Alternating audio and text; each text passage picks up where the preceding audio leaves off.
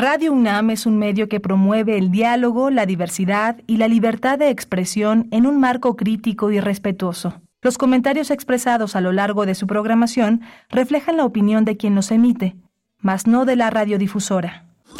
Radio UNAM presenta Primer Movimiento, El Mundo desde la Universidad. Hola, buenos días. Ya son las 7.03 de la mañana en este 25 de septiembre, ya septiembre en plena extinción, pero todavía queda una semana para seguir adelante en esta nave que se llama Primer Movimiento. Estamos en Radio NAM, en Adolfo Prieto 133, en la Colonia del Valle, su casa, su casa y la casa en la Ciudad de México de esta radio que no tiene fronteras. Estamos en unam.radio.unam.mx, estamos en el 860 en AM también, puede, puede prender su radio y, y sintonizarnos ahí en el 96.1 de la FM y en el streaming que hace posible esta, esta, esta, esta vida digital que permite a la radio circular también en todas partes del mundo. Está Rodrigo Aguilar en la producción ejecutiva, hoy está Andrés Ramírez en el control de la cabina y mi compañera Berenice Camacho al frente de la conducción. Querida Berenice, buenos días. Miguel Ángel Quemain, un gusto estar contigo, con la audiencia. Muy buenos días en este lunes 25 de septiembre. Iniciamos, como cada lunes tendremos a Bruno Bartra para que nos comparta una curaduría, una propuesta musical, un hilo que guía la propuesta musical de esta mañana. Él es etnomusicólogo, sociólogo, periodista y DJ también integrante de la Sonora Balcanera, va a estar con nosotros en un momento. Vamos a tener también eh, la, este, El navío de los ingenuos, una tragedia clown con Asís Gual. Él dirige y escribe este, este texto, El navío de los ingenuos. Tendremos en la nota nacional una reflexión sobre la extradición de Ovidio Guzmán. Vamos a conversar con el doctor José María Ramos. Él nos dará su análisis respecto a esto que ha ocurrido, bueno, ya la semana pasada, el fin de semana. Eh, José María Ramos es doctor en Ciencias Políticas y Sociología, profesor investigador del Departamento de Estudios de Administración Pública en el Colegio de la Frontera Norte y es miembro del colectivo CACEDE. Vamos a tener también Colombia, gobierno y disidencia de las FARC, acuerdan un alto al fuego. Vamos a hablar con el doctor Fernando Neira, él ha estado muchas veces con nosotros ya sobre el tema de Colombia, es uno de nuestros grandes investigadores sobre este tema, es investigador del Centro de Investigaciones sobre América Latina y el Caribe de la UNAM. Y no se pierdan la poesía necesaria de esta mañana, les voy a compartir una propuesta para este lunes. Vamos a tener también Festival Cultura UNAM, vamos a hablar con Juan Ayala, él es secretario técnico de Planeación y Programación en la Coordinación de Difusión Cultural de la UNAM. Es productor, un especialista en proyectos culturales e interdisciplinarios y nos va a decir en qué consiste este festival. Nuestras redes sociales listas y atentas para recibir sus comentarios, arroba P Movimiento en X y mm, Primer Movimiento en Facebook. Escríbanos, cuéntenos, estamos también con ustedes a través de esa vía, de ese medio. Tamara Quirós atenta a sus comentarios y aquí también en cabina. Vamos a iniciar, vamos con Bruno Bartra. Eh, vamos a ver de qué trata la curaduría de esta mañana. Primer movimiento. Hacemos comunidad con tus postales sonoras. Envíalas a primermovimientounam.gmail.com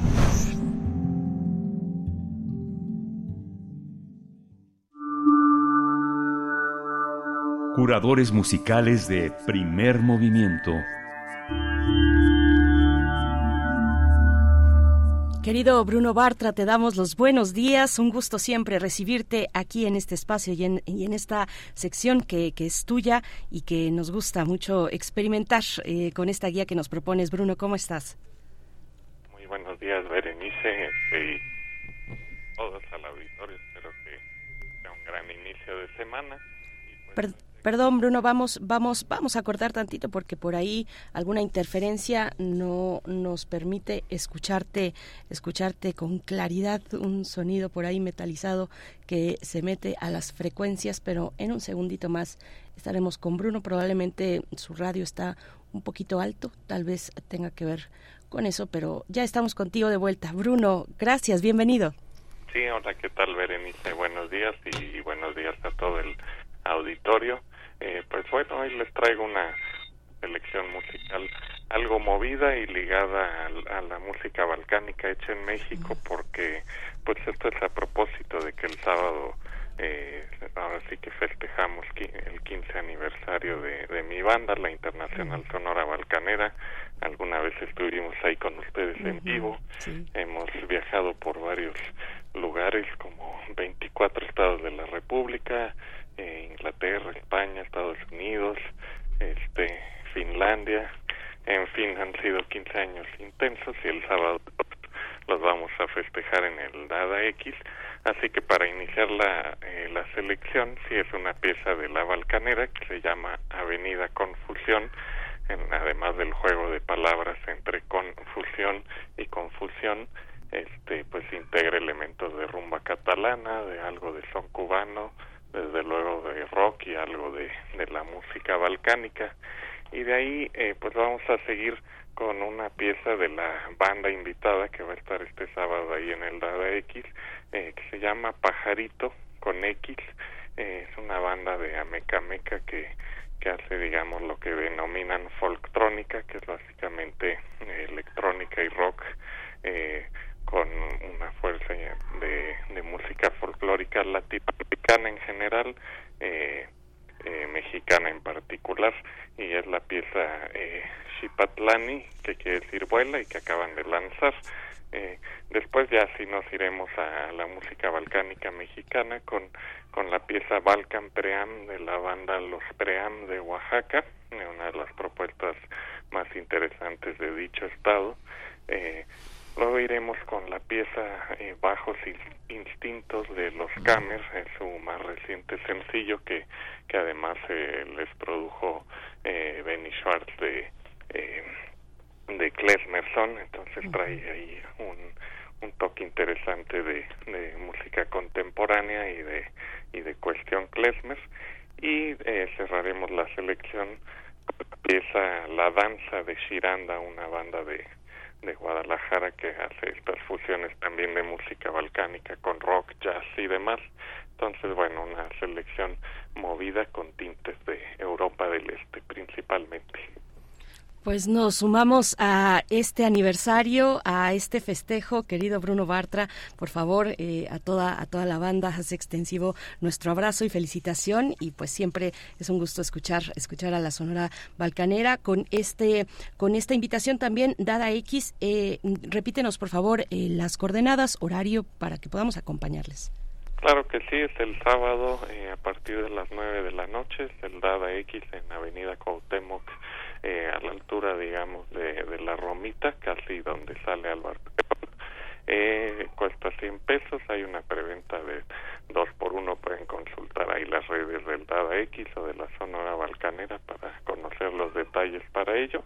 Y, y bueno, va a estar la Sonora Balcanera y van a estar el DJ Urban, Urban Balkan Beat, así como Pajarito, así que va a ser una noche bastante eh, festiva.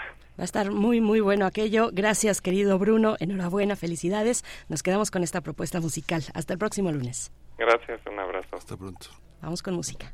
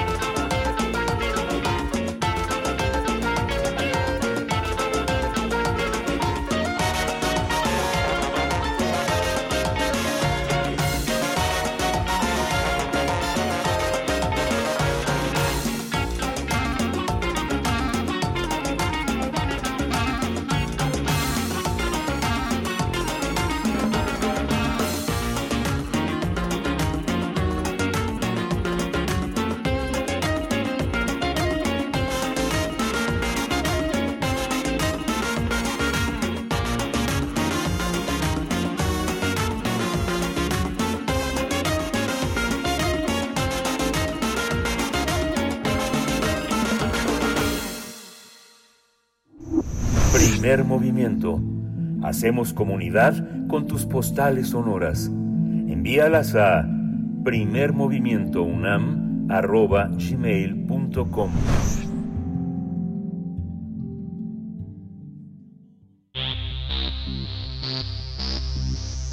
De festivales, ferias y más.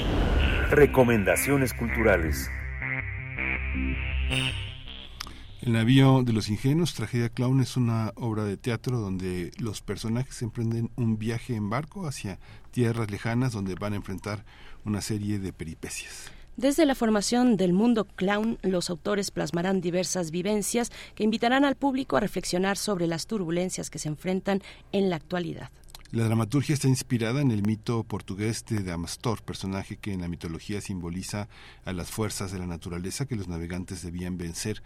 Así que en el escenario se muestra como un ser supremo y antagónico este pelea con ellos. Así igual dirige y escribe esta pieza que se escenifica en la Valeria, en la, eh, perdón, en la Velaria del Centro Universitario de Teatro. Está integrada por la, pues egresados eh, que de la generación 2020. Desde su perspectiva, se trata de un espectáculo de gran plasticidad y dimensión poética que logra tocar las fibras de las personas, pero a la vez la gente se divierte y se suma a un viaje en el que se expone un amplio espectro de emociones donde sobresalen los miedos y las incertidumbres. Esta obra fue seleccionada para participar en el Festival Internacional de las Escuelas de Arte Dramático, conocida como la Fiestad 2023. Esta, eh, esta actividad se va a realizar en Marruecos del 27 de octubre al 1 de noviembre y por eso el grupo teatral realiza una temporada para recaudar fondos para su viaje a Marruecos. Pues vamos a conversar sobre esta propuesta, esta puesta en escena. Nos acompaña Asiswal, director y dramaturgo del Navío de los Ingenuos. Gracias, eh, maestro Asiswal, por estar eh, en esta ocasión con nosotros. Que qué emoción recibir una propuesta de egresados del CUT. Eh, buenos días, bienvenido. Buenos días, Berenice. Mucho gusto de saludarlos, Miguel Ángel. Un placer eh, y agradeciéndoles eh, su espacio para difundir pues este proyecto que a pesar, independientemente de ser un proyecto escolar, es un proyecto de una gran calidad artística. Es un pues un proyecto que yo creo que oferta la posibilidad de viajar en en una experiencia que se agota en sí misma con estos pues, con los espectadores que la ven cada función eh, y que se convierte más que, que en una que en, ir a apreciar un espectáculo creo que en a subirse a un, navío alucinante en el que nos enfrentamos a una serie de metáforas sobre la vida misma eh, con el pretexto de un viaje a, través de un continente. Eh, la obra la montamos para la graduación de los jóvenes de la generación 2020 del CUT y pues ha sido muy afortunada. Eh, ha tenido ya una temporada siempre llena. Y ahora pues, hemos sido invitados, como ustedes lo acaban de mencionar, al Festival de Escuelas Superiores de, Arte en Rabat, Marruecos, y y pues las circunstancias en el país no son tan simples, así que tenemos que conseguir nuestros boletos y por eso estamos haciendo eh, un trabajo de recaudación y tenemos varias funciones para que la gente pueda vivir esta experiencia de la que no se van a arrepentir y que quisiéramos que tuviera una proyección de mayor dimensión, la verdad. ¿Cómo lograr que una generación de jóvenes se mantuvieran unidos cuando empezó la pandemia, egresaron cuando acabó la pandemia, egresaron los estudiantes de teatro con los teatros cerrados. ¿Cómo ha sido este proceso? Pues ha sido muy complejo porque esta generación hizo dos años en línea, su, carrera hizo, la carrera es de cuatro años, pero dos años de carrera estuvieron haciéndola en, en línea, pues por las circunstancias, eh, y después tuvimos que retomar con muchísima fuerza el proceso formativo eh, pues en vivo, ya en la escuela, y, y pues esto les, les trajo diferentes reflexiones, yo creo que importantes que les hizo eh, tener una madurez cuántica, ¿no? Eh, una madurez importante respecto a lo que querían y hacia dónde íbamos y fue fue que ellos eligen hacer este género el montaje sobre en este género tan importante que es el género de clown no eh, y bueno, eh, esos dos años posteriores ellos regresan a la escuela con una con una energía muy muy generosa, con una gran intención de, de digamos, alcanzar las metas que no se habían logrado cumplir en, en materia del trabajo presen, presencial. Y creo que es una generación admirable. Sí, por supuesto, así es igual. Eh, háblanos, por favor, del texto. Es eh, una dramaturgia de tu autoría. ¿Cómo, cómo fue escrito? Eh, ¿Se relaciona tal vez con los tiempos de la pandemia? Eh, ¿Cómo fue? Cuéntanos un poco. Bueno, un poco al principio fue una invitación del maestro Mario Espinosa para montar esta por solicitud de los de la misma generación. El lenguaje de las emociones es el lenguaje del clown y ellos inmersos en esta experiencia pues decidieron entrar en esto. Yo no sabía bien todavía qué iba a hacer. Por supuesto que acepté la propuesta porque pues en estas condiciones trabajar con un grupo que a pesar de la distancia se logró cohesionar, que era la pregunta de Miguel Ángel. Este, pues eh, me resultaba un reto interesante.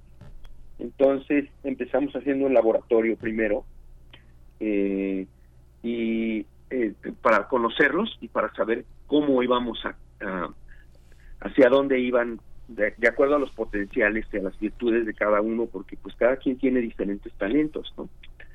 Eh, el texto lo fui abordando desde varias perspectivas. Yo cada año iba a Portugal, dado que pues, ten, tengo mucha actividad en Portugal, en festivales de clown, y tuve eh, la suerte de conocer algunas historias, y una de estas fue la historia de Adamastor, que más tarde la leí.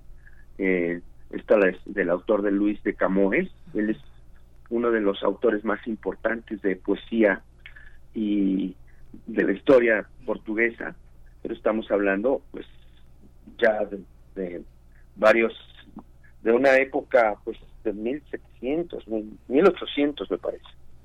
Entonces eh, bueno él tiene un mito un mito de, de un dios eh, que eh, se enamora de la hija de otros dioses de otra diosa y comete un, un delito entonces lo lo aniquilan lo destierran y lo mandan a África, pero eh, pero él tiene la misión de por sí mismo como para vengarse de hundir todos los navíos que lleguen a puerto, ¿no? O que traten de descubrir eh, este lugar que que pues que, que no ha sido descubierto, es el último continente por descubrir, eh, África. Se sabe que está, pero nunca logran llegar eh, los marineros, entonces es por causa de, de, de Adamastor, de este dios que siempre hundirá a los navíos. Es un poco eh, este mito de vencerlo eh, para encontrar una ruta por la cual después navegarán todos los, los posteriores navegantes, pero en esa historia justifican la muerte y el hundimiento de muchísimos barcos, porque parece que fue algo muy complejo ustedes saben que los descubridores del mundo pues son los portugueses, ¿no? Fundamentalmente ellos descubrieron todos los continentes, grandes navegantes a pesar de ser un país tan pequeño.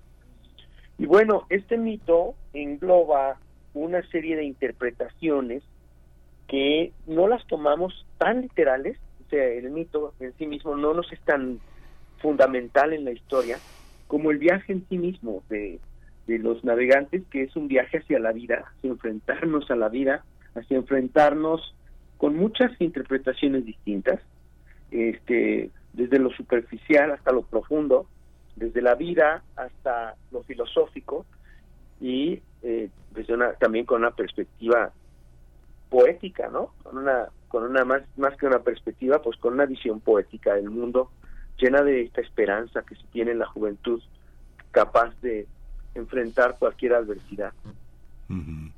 Esta, esta aventura lusitana, eh, ¿sabían desde el principio cuál era el género que lo iba a envolver? Digamos, cómo, cómo iban a enfrentarse al, al texto, cómo, cómo fue cómo para fue escrito para cada actor en particular o, cómo cómo fue ese proceso porque finalmente el proceso el proceso al principio fue eh, la, la, intención de, de, montar un espectáculo que no tuviera muchas palabras mm. porque aspirábamos a hacer un, un espectáculo con un lenguaje universal, que es el lenguaje de las emociones, el lenguaje del clown, que puede contar historias, crear eh, dramaturgias o narrativas, eh, pues historias, pero sin necesariamente decir decirlo literalmente, ¿no?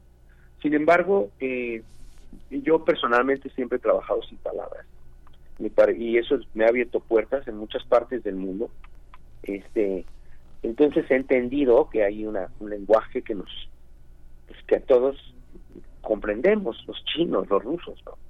Y que sí se puede contar cosas, ¿no? Entonces ese era, ese era mi, ese era mi camino, nada más que dado que ellos eh, forman parte de una escuela de teatro, era necesario que también utilizáramos este maravilloso recurso que es el verbo, las palabras, ¿no? Pero no quería, no queríamos llegar a, hacer un, un, espectáculo tan literario, ¿no? Entonces, el texto no, no es, no determina todo el espectáculo, sino las imágenes y si hay eh, fragmentos eh, poéticos que eh, nos cuentan esta historia. Y lo fuimos haciendo porque había esta necesidad también de usar el recurso de la voz y del canto y, y bueno pues eh, eh, así es como lo fuimos abordando teníamos que darle forma a una historia siempre no queríamos tener un protagonista en la, en la función sino que todos fueran protagonistas y terminamos construyendo algo donde el público también es protagonista y todos somos parte del mismo navío se fue dando gradualmente. Eh, así es, bueno, eh, qué, interesante ver esta evolución del, del clown, nos comentas, bueno, que se expresa a través de la metáfora, de, de, la poética, de la voz también, del canto, de reflexiones filosóficas profundas. Eh, es una manera de, de, entender muy profunda el, el, clown, porque puede que estemos acostumbrados a relacionar el clown con con la comedia, pero esta es una tragedia clown. ¿Cómo, cómo entenderla en esos términos? Bueno, pues es que el clown transita entre ese frágil hilo que nos evidencia la, la tragedia y la comedia. O sea, el frágil hilo del llanto y la risa se puede romper eh, por el clown de manera muy, muy contundente, ¿no? Transita entre emociones siempre, o debe de transitar entre esas emociones que provocan no nada más eh, pues sentimientos, sino reflexiones sobre la fragilidad del, ser, la fragilidad de la vida, la impermanencia, ¿no? Entonces, bueno, pues nosotros podemos, sí, efectivamente podemos reírnos, podemos ser graciosos, podemos construir personajes, pero de alguna forma enfrentar eh, pues la reflexión sobre la impermanencia es algo muy trágico eh, y bueno no les quiero contar lo que les pasa a los navegantes pero termina siendo una tragedia llena de esperanza este pero a través de un viaje lúdico a veces épico eh, un viaje pues que está lleno de matices y de contrastes de color de movimiento este, pero sobre todo de emociones y tiene indiscutiblemente que polarizarse las emociones. Un poco lo que hacía Chaplin era mostrarnos un momento histórico terrible y el personaje de Chaplin pues es algo terrible, pues es un indigente sin hogar, sin comida, es miseria pura humana, pero con esperanza, ¿no? En la peor en el peor momento de la depresión estadounidense, ¿no? Entonces, en el caso del navío, pues es también un momento en el que estamos trastocando la posibilidad de subsistir eh, o de sobrevivir a una a, un sueño. Y es ahí donde entran todas las metáforas no el sueño el sueño en un momento tan difícil de nuestra historia para los jóvenes donde es difícil pensar que un joven pueda hacerse de un patrimonio. El sueño de terminar una universidad, o sea, no hablamos literalmente de eso, pero además subimos a la gente al sueño de lo que ha pasado en su vida y de lo que quiere hacer en el futuro, ¿no? Porque la vida tiene una frontera que se que es terminarla, ¿no? Entonces, pues ahí entran, ahí es donde entran muchas muchas preguntas. Eh, eh, un trabajo que tiene necesariamente que concluir con una con un grupo tan cuestionado hacia dónde se dirige cómo, cómo lograr que esta, este trabajo derive hacia otros, eh, hacia otros puertos, ¿no? Por bueno, ya el siguiente puerto será será este Rabat en este festival de, este, de arte dramático, pero este ¿qué, ¿qué, sigue? Debe de producir una ansiedad de separación muy fuerte pensar que pues ya tendrán que hacer su vida estos egresados, ¿no?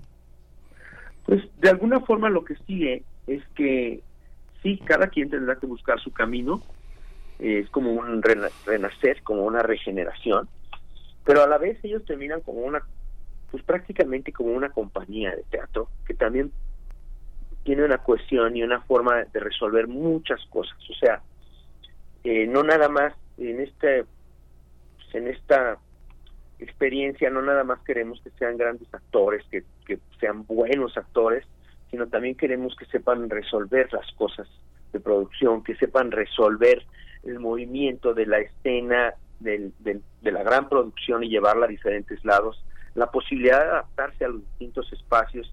Cabe mencionar que la obra no, no fue dirigida dentro del teatro, sino en un espacio, me dijeron, donde hagamos que vivan otra experiencia, entonces lo sacamos del teatro y lo, lo montamos en la velaria, empezando con escenas fuera de la velaria, es decir, prácticamente en los caminos de la UNAM, ¿no?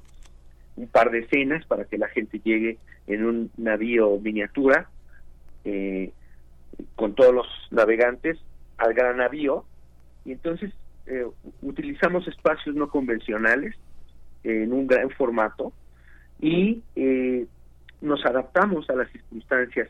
Esta plática que estamos teniendo es pues justo para que ellos puedan recaudar fondos para irse a Rabat, este, eh, a Marruecos, porque ha sido una obra seleccionada de, muchas obras, este, y em, nosotros siempre pensamos que este montaje podía adaptarse a cualquier lugar, en cualquier circunstancia y en cualquier hora del día, ¿no?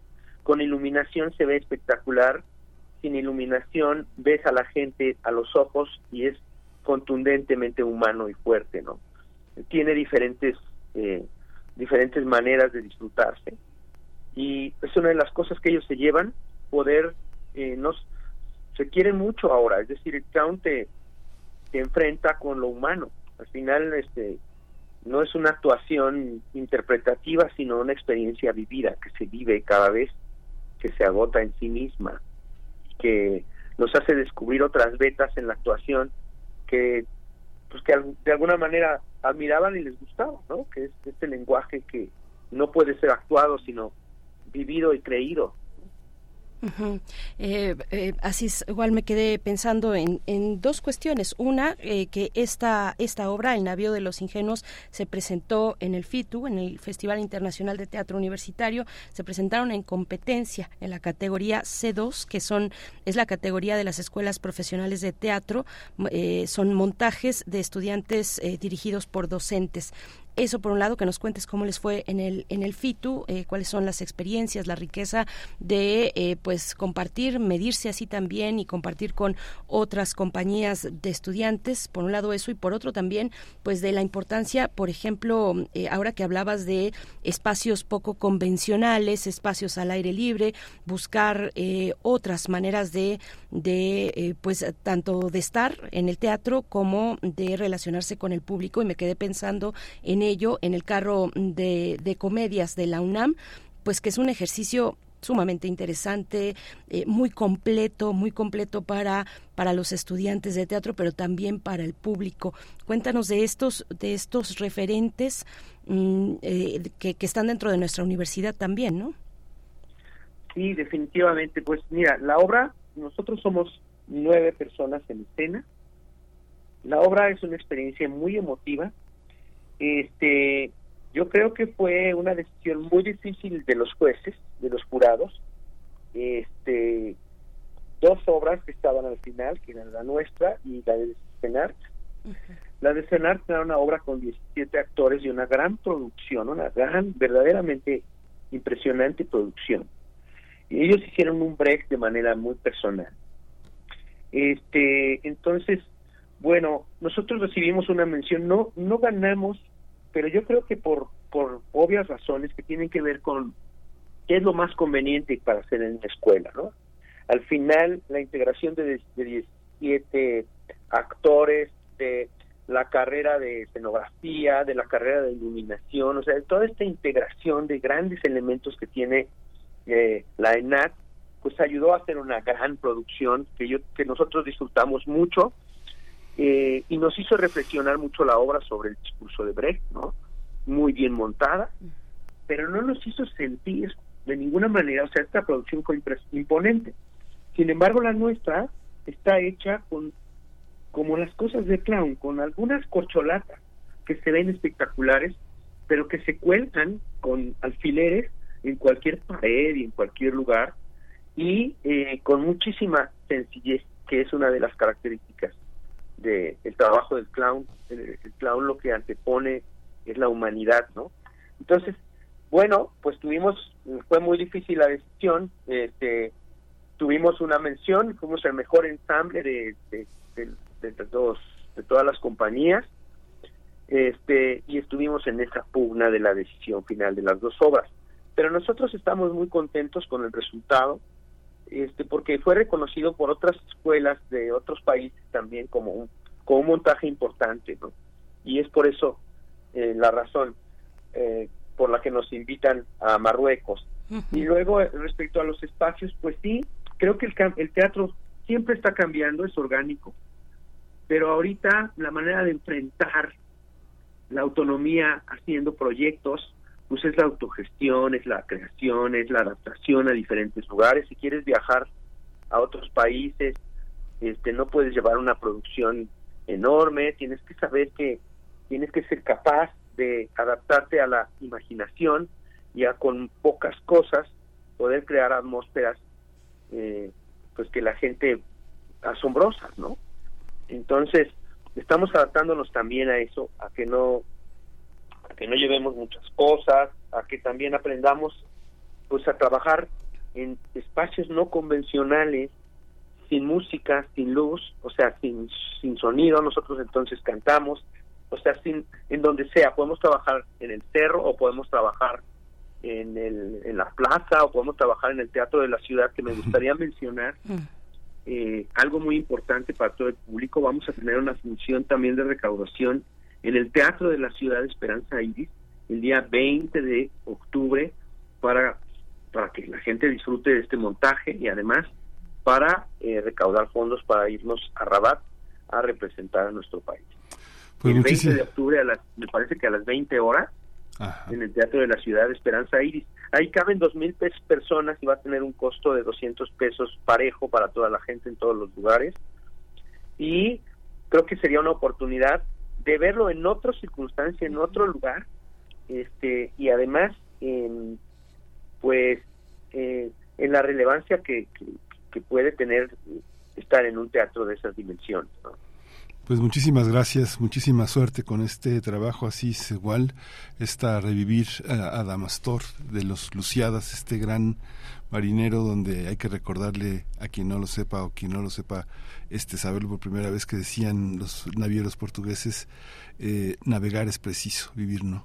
Entonces hay una parte que es muy, muy, muy, muy bella de esto que está traducido a imágenes. Muchísimas gracias por estar con nosotros, mucha suerte. Ojalá y logren lo que, lo que se proponen, que ojalá sea así.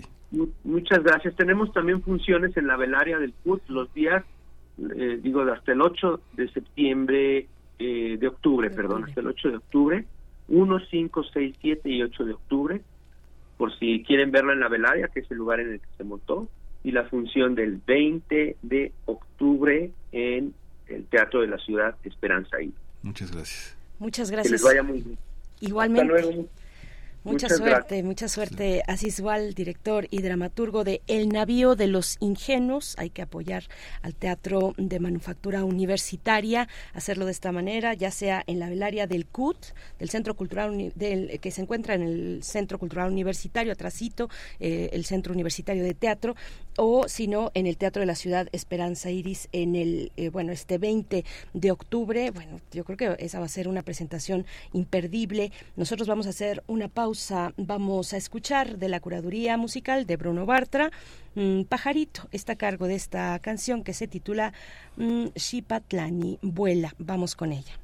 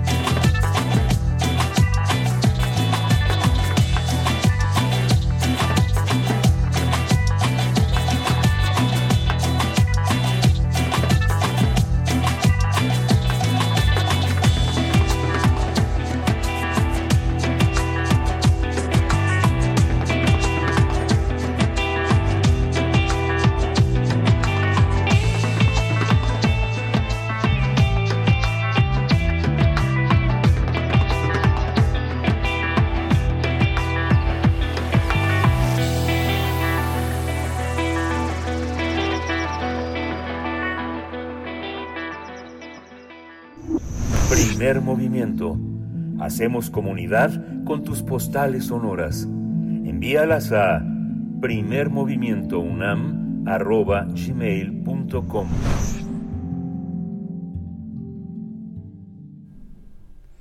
Estamos de vuelta para invitarles a escuchar esta propuesta de la revista de la universidad. Bueno, eh, escuchen nada más, eh, imaginen todo lo profundo, todo lo que se puede conversar respecto a los extraterrestres y la literatura, la ficción, la ciencia ficción. Esto gracias a el más reciente número de la revista de la universidad dedicado precisamente a los extraterrestres. Saludamos a nuestras compañeras de esa publicación mensual entrañable para nuestra universidad. Vamos a escuchar.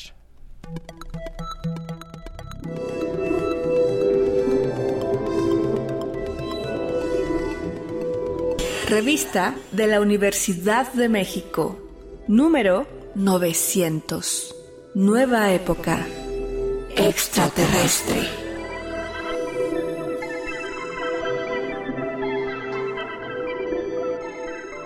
Bienvenidos al suplemento radiofónico de la revista de la Universidad de México. Yo soy Elvira Liceaga y hoy comenzamos una nueva serie temática, nuestra etapa de otoño en la revista.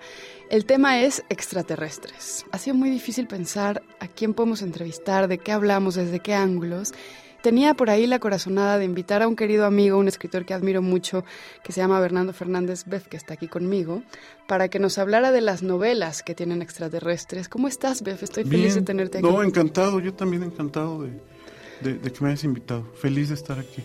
Oye, ¿tú qué relación tienes con los extraterrestres? ¿Crees en ellos? ¿No crees en ellos? ¿Te gustan? ¿No te gustan? Yo creo que es López Velarde el que dice a pesar de mi fama no veo nada detrás del sepulcro. dice algo así, ¿no? Como del fantasma de la amada. Creo que es López Velarde. Yo quisiera creer, yo soy como la gente Mulder. Yo me, yo me, yo me, yo me eh, ciño totalmente a la paradoja de Fermi. Esta historia, eh, ahora con la película de Oppenheimer, todos estos, estos físicos de principios de siglo que están, han tenido como un repunte de popularidad. Enrico Fermi, que aparece brevemente en la película, se cuenta, porque no está documentado, que, en alguna de las sobremesas, eh, cuando estaban en el proyecto Manhattan, eh, empiezan a hablar de por qué, por qué no hay, por qué si estadísticamente tendríamos que, asumir casi como un eh, casi como, como un axioma que tenemos un universo no solo lleno de vida sino potencialmente lleno de civilizaciones inteligentes ¿por qué nunca hemos visto una? Le atribuyen esta frase de Fermi de ¿dónde está todo el mundo?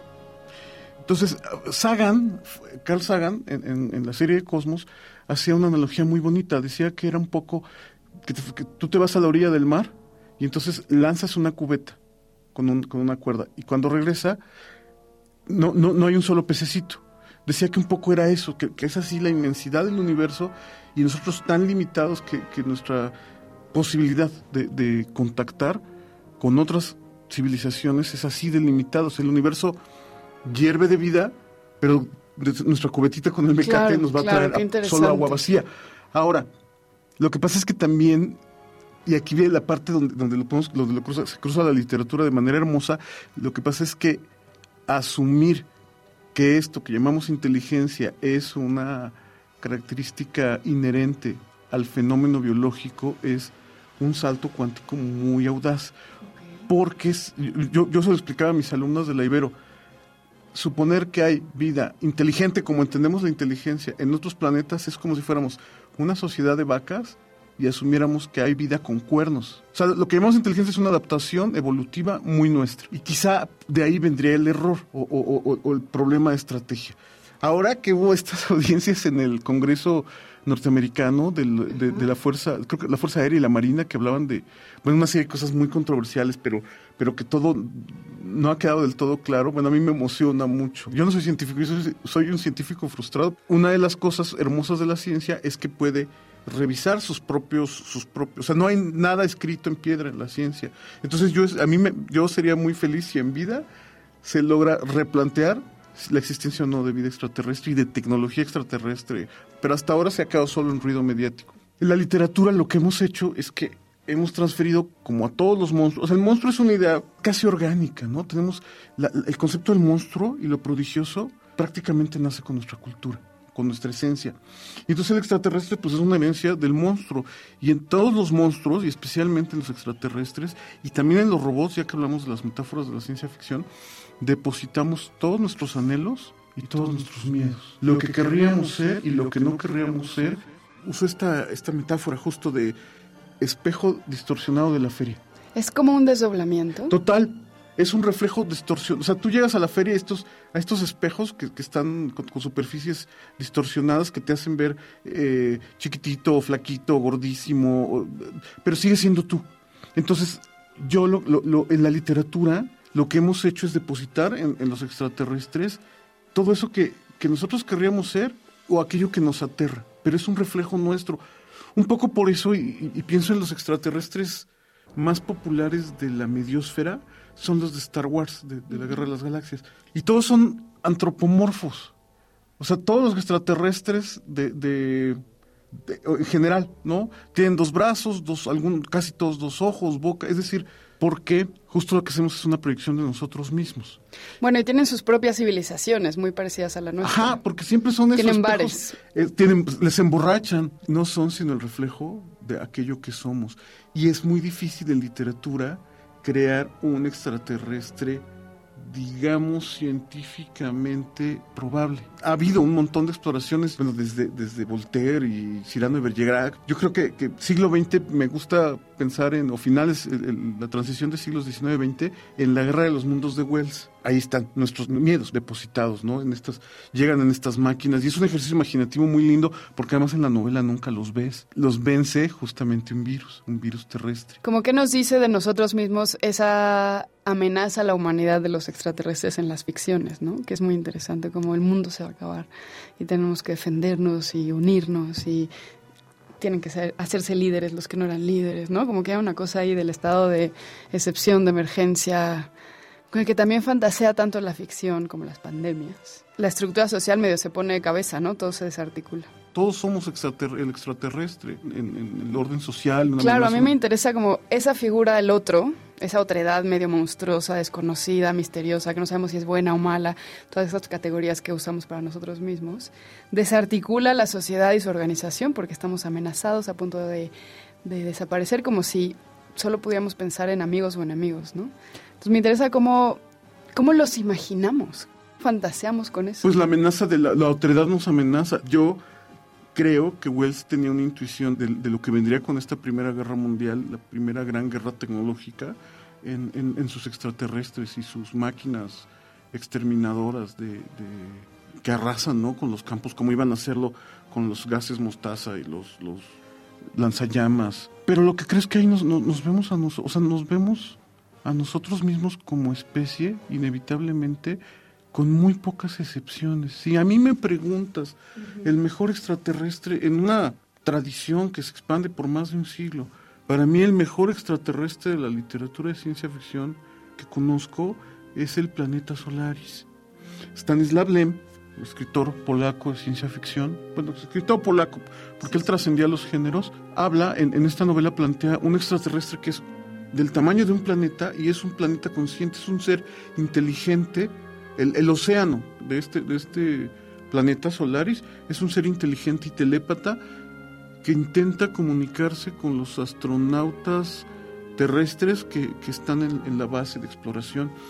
Y fundamentalmente es una novela, yo si, si hubiera, a mí me gusta mucho Lem, si hubiera que elegir una sola de sus libros, yo, yo escogería Solaris, porque lo que habla es de esta imposibilidad de comunicarnos con otras, con otras inteligencias. el, eh, no, no, quisiera echar a perder la novela, pero básicamente, por alguna razón que no queda clara, si es, si es por, amabilidad o, perversión, este planeta inteligente que proyecta imágenes telepáticas eh, palpables, les, les empieza a conceder a los, a los astronautas sus deseos, sus deseos más profundos. curiosamente son, no, son las, no, ha sido la ciencia ficción anglosajona la que me ha producido mis extraterrestres favoritos, y la otra es este de, es que en inglés lo trajeron como Roadside Picnic, de los hermanos Strugatsky, ahora se me va el título, creo que es que también, también hay una la película de Stoker de, del mismo Tarkovsky está basada en esta novela. Eran dos hermanos que escribían juntos y en ella hay, hay, un, hay una choca, un objeto extraterrestre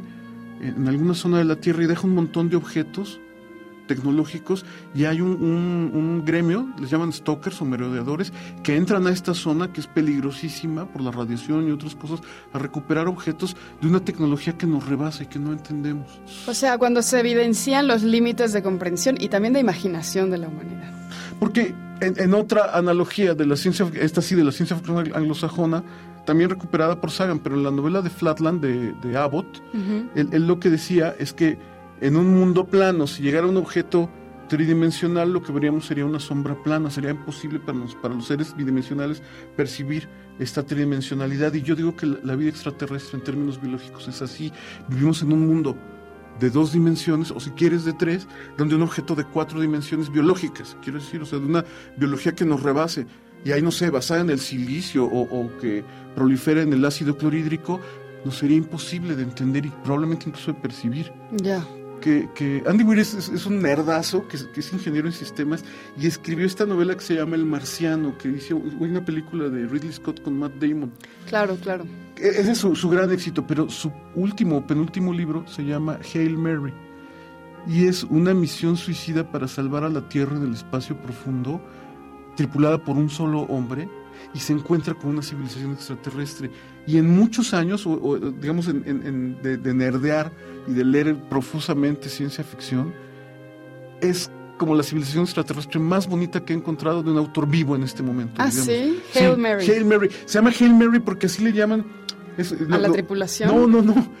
Ave María le llaman en el fútbol americano cuando lanzas un pase muy largo, imposible, casi imposible de atrapar en el último minuto y anotas, eso es un Hail Mary. Como, como, es una misión desesperada, él toma ese término deportivo que fue imposible de traducir. ¿Y cómo se escribe el apellido del autor? Es Andy W-E-I-R como Weird, pero sin la D, Ah, como W-E-I-R-D. Andy Ok. Weir, pero es, es muy fácil. Además, sus novelas son muy populares. Digo, si, si quieres una novela divertida de ciencia ficción dura, a mí la ciencia ficción dura es la que menos me atrae, pero El Marciano es muy divertida.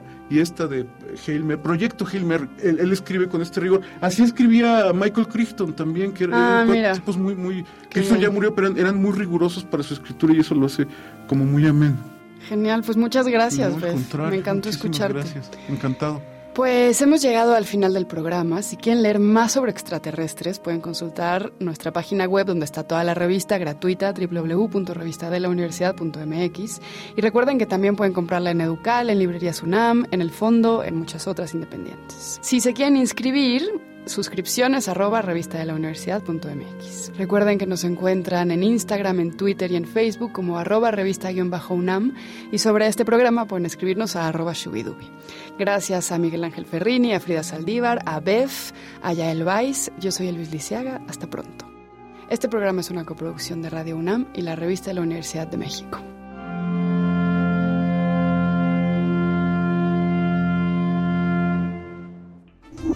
Primer movimiento. Hacemos comunidad con tus postales sonoras. Envíalas a primermovimientounam.gmail.com Gracias a nuestras compañeras de la revista de la universidad. Vamos a compartir con ustedes algunos saludos rápidamente antes de que se nos acabe esta hora.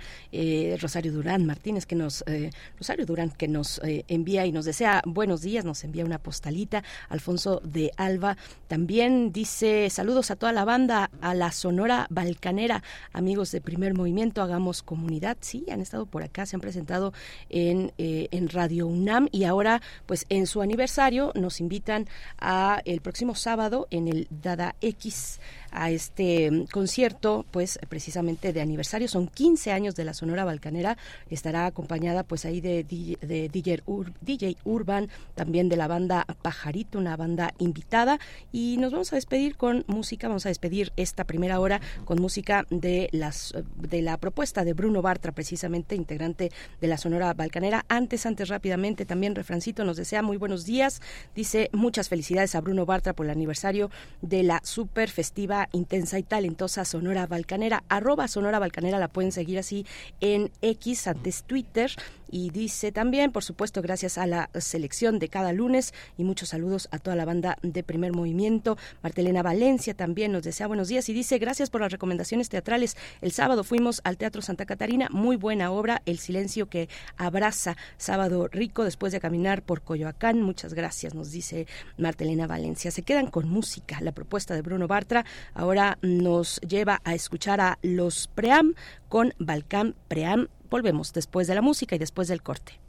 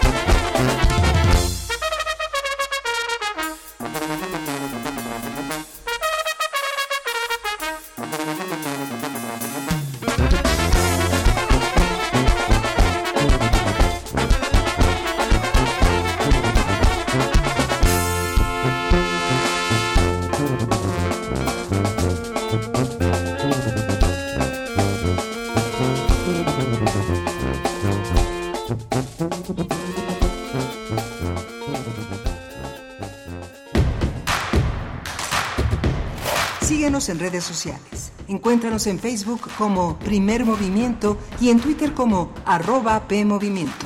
Hagamos comunidad.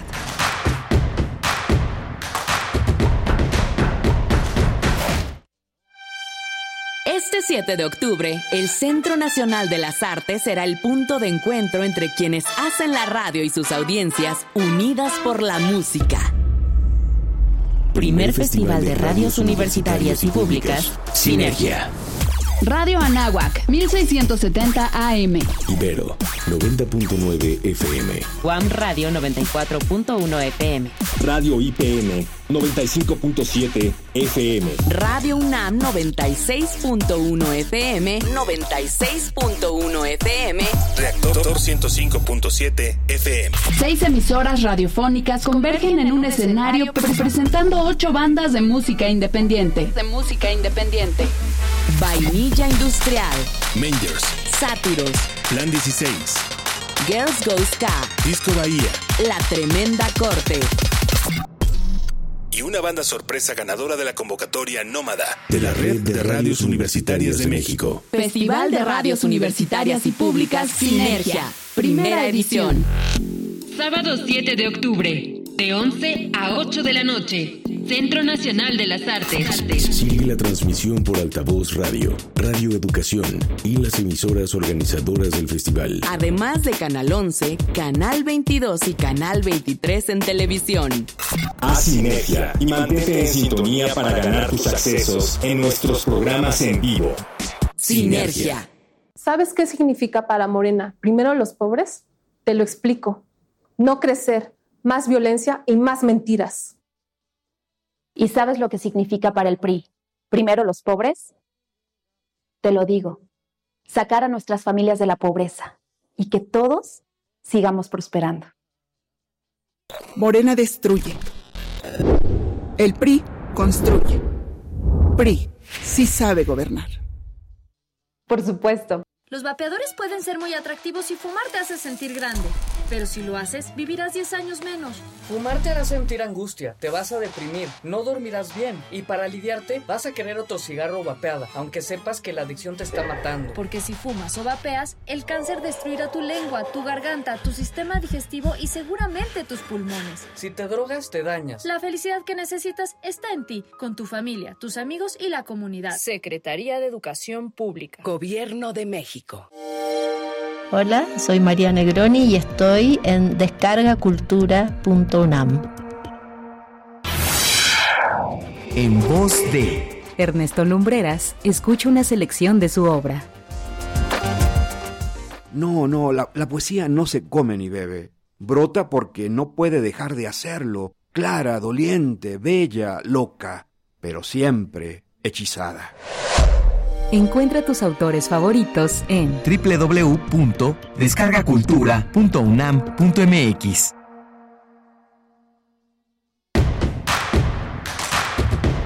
Encuentra la música de primer movimiento día a día en el Spotify de Radio UNAM y agréganos a tus favoritos.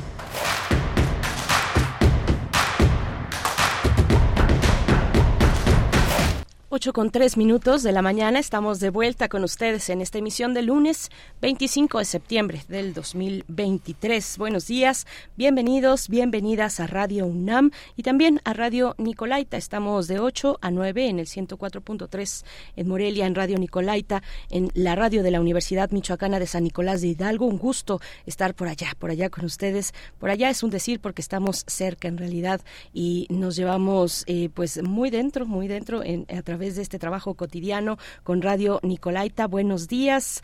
Estamos acá en Ciudad de México, en cabina, Rodrigo Aguilar en la producción ejecutiva. Hoy está Andrés Ramírez en la operación técnica de la consola, Miguel Ángel Quemain. Buenos días en la conducción. Hola, Berenice, buenos días, buenos días a todos. Tenemos un menú muy interesante para esta segunda hora en la que estamos eh, conectados con la Radio Nicolaita. Gracias por hospedarnos en sus frecuencias todos los días de 8 a 9 de la mañana. Vamos a tener eh, la extradición de Ovidio Guzmán, Vamos a tratar el tema con el doctor José María Ramos. Él es doctor en Ciencias Políticas y sociólogo, profesor investigador en el Departamento de Estudios de Administración Pública en el Colegio de la Frontera Norte. Es miembro de CACEDE, es un especialista en gobernanza y seguridad multidimensionalidad y, multidimensional y desarrollo. Tendremos también una conversación sobre Colombia y este acuerdo entre el gobierno de Gustavo Petro y las disidencias, las disidencias de las FARC acuerdan un alto al fuego. Estos grupos, estas disidencias que no se adhirieron a eh, este eh, al acuerdo histórico de paz que pues ya lleva caminando varios años muy complejo, muy complejo y difícil de lograr eh, todas las metas que se han propuesto, pero bueno, este es un acercamiento interesante, importante. Vamos a ver cuál es el análisis del doctor Fernando Neira, investigador del Centro de Investigaciones sobre América Latina y el Caribe, el CIALC de la UNAM, que nos va a dar sus apreciaciones sobre este, este acercamiento, este diálogo y este acuerdo de alto al fuego entre el gobierno de Petro, el gobierno colombiano y las disidencias de las FARC. Va a estar, eh, bueno, pues un tema importante, interesante, importante dar seguimiento a esta otra parte, a esta dimensión del acuerdo de paz en Colombia, Miguel Ángel. Sí, va a ser, va a ser muy interesante y bueno, vamos a tener también al, al, final de la, de la siguiente hora, vamos a tener al inicio la poesía necesaria en la voz y en la selección musical de Bernice Camacho y el Festival de Cultura UNAM que ya el pasado viernes se adelantó con la presencia de Murmurante, este grupo que viene de, de la ciudad de Mérida, de Yucatán y que está representado por, una, por un conjunto de, de búsquedas eh, tanto en el cine como en el teatro como en la literatura muy muy interesantes. Sí, viene el Festival Cultura UNAM y vamos a tener los, de, los detalles en la mesa del día. No se lo pierdan, quédense con nosotros aquí en el 96.1 de la frecuencia modulada, en el 104.3 de FM en Morelia y también en www.radio.unam.mx. Iniciamos, iniciamos también invitándoles a que compartan sus comentarios en redes sociales, P Movimiento en X y Primer Movimiento en Facebook. Vamos con la nota nacional, la extradición de Ovidio Guzmán a los Estados Unidos. Primer Movimiento. Hacemos comunidad con tus postales sonoras. Envíalas a primermovimientounam.gmail.com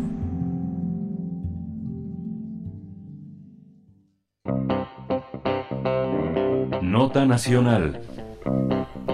Ovidio Guzmán López, uno de los hijos de Joaquín El Chapo Guzmán, fue extraditado a Estados Unidos el pasado 15 de septiembre, donde enfrenta cargos de conspiración por importar y distribuir cocaína, metanfetaminas y marihuana desde México y otros lugares a Estados Unidos. Luego de permanecer varios meses en una prisión mexicana tras ser aprendido en enero del 2023, Guzmán López fue trasladado en avión a Chicago, donde compareció ante un tribunal del Distrito Norte de Illinois en ese estado.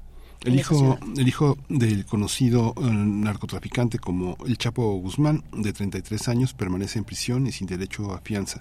En la primera audiencia ante la justicia estadounidense, Ovidio Guzmán se declaró no culpable, mientras que sus abogados acusaron que a su cliente no se le permitió avisar a su representación legal de la concesión de su extradición a Estados Unidos y por tanto tampoco se le respetó el plazo de 30 días que la ley concede a cualquier persona para impugnarla. Para el Departamento de Justicia de los Estados Unidos, el arresto y la extradición de Ovidio Guzmán representa una victoria significativa en la campaña de la administración de Biden para detener el flujo mortal de fentanilo a través de la frontera sur.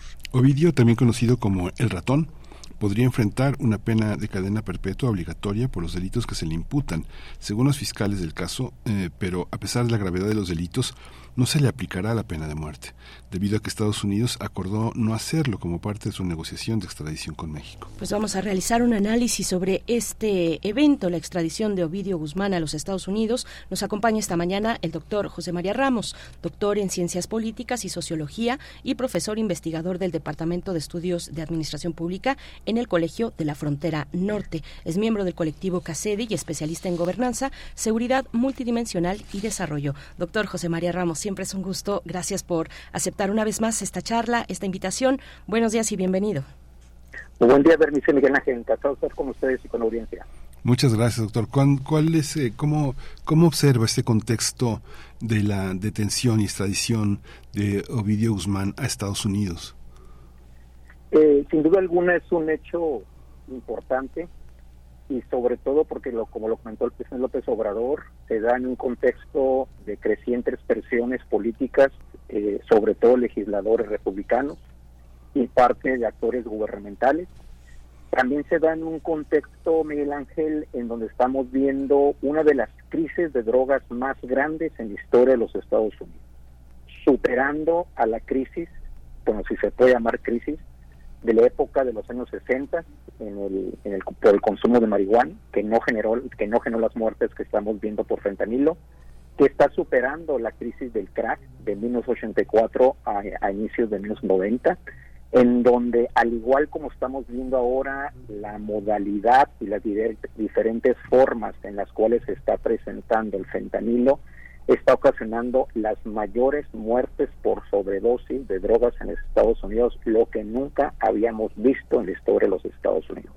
En ese contexto se da la solicitud de extradición, que ya tenía cerca de un año, y también las recientes propuestas para que el resto de los hermanos de, Ovidio Guzmán sean eh, unos detenidos y extraditados a los Estados Unidos. Es decir, viene un contexto precedido, pero que se va a fortalecer con crecientes presiones políticas desde Estados Unidos.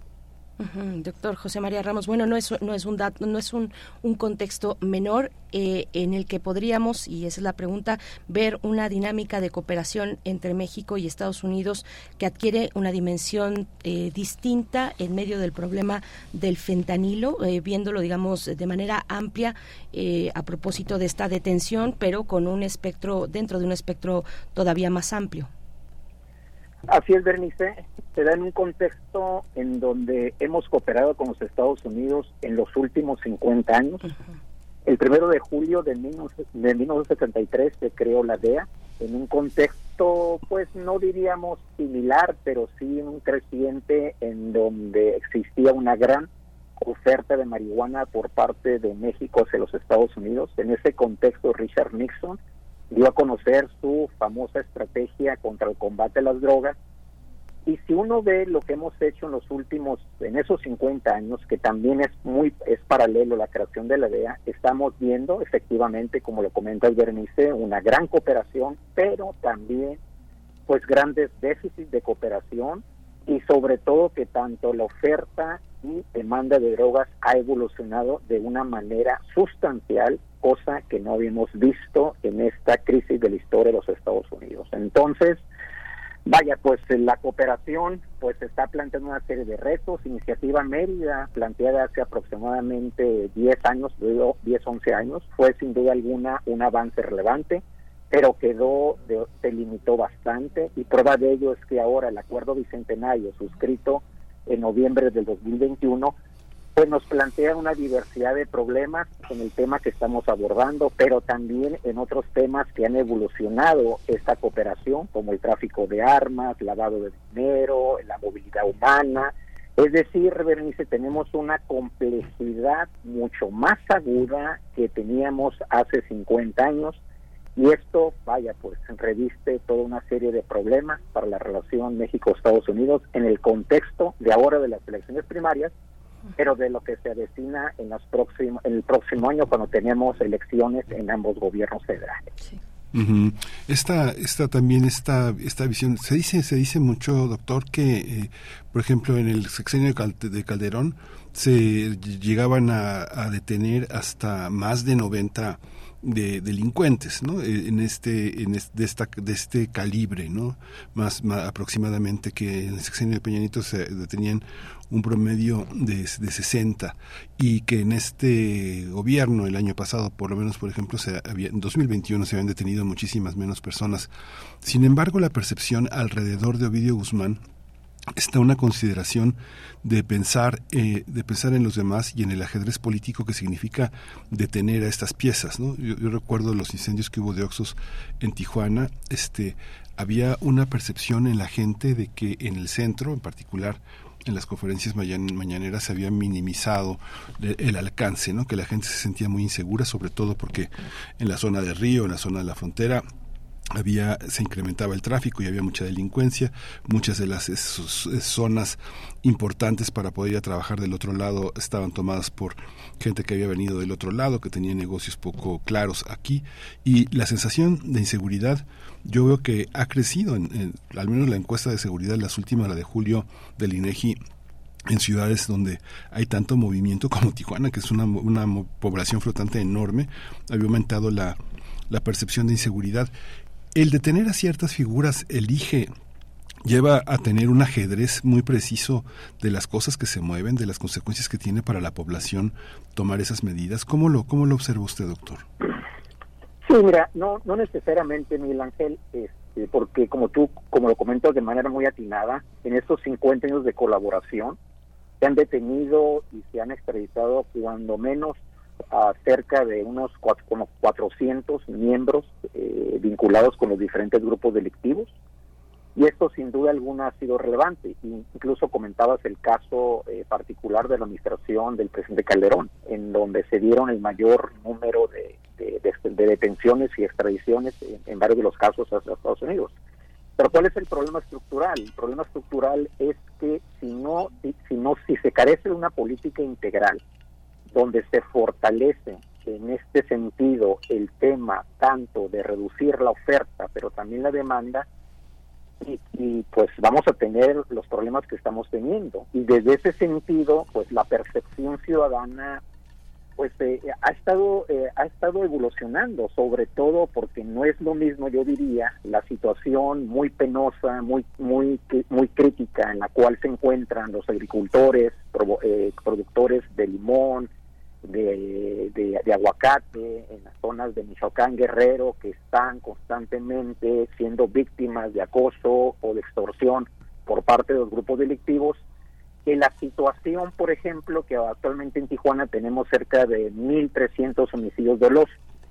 Y eso si bien es una preocupación, la, contradictoriamente no ha generado una disminución de las principales actividades productivas, de inversión de los cruces fronterizos, porque contradictoriamente, y lo pongo entre comillas, lamentablemente la, la, sociedad lo ha visto como algo normal, se ha normalizado en la medida en que no hay una gran afectación generalizada hacia estas comunidades. Entonces, esa es la diferencia entre un entorno fronterizo, en donde ahorita en estas siete últimas, últimas horas han cruzado cerca de 20 mil 30 mil autos eh, en ambos sentidos hacia Estados Unidos y viceversa, lo cual refleja la intensidad de estas dinámicas fronterizas. Desde ese punto de vista, creo que el gran reto de la política del Estado mexicano es atender este tipo de percepciones, pero también las causas que están originando estas tensiones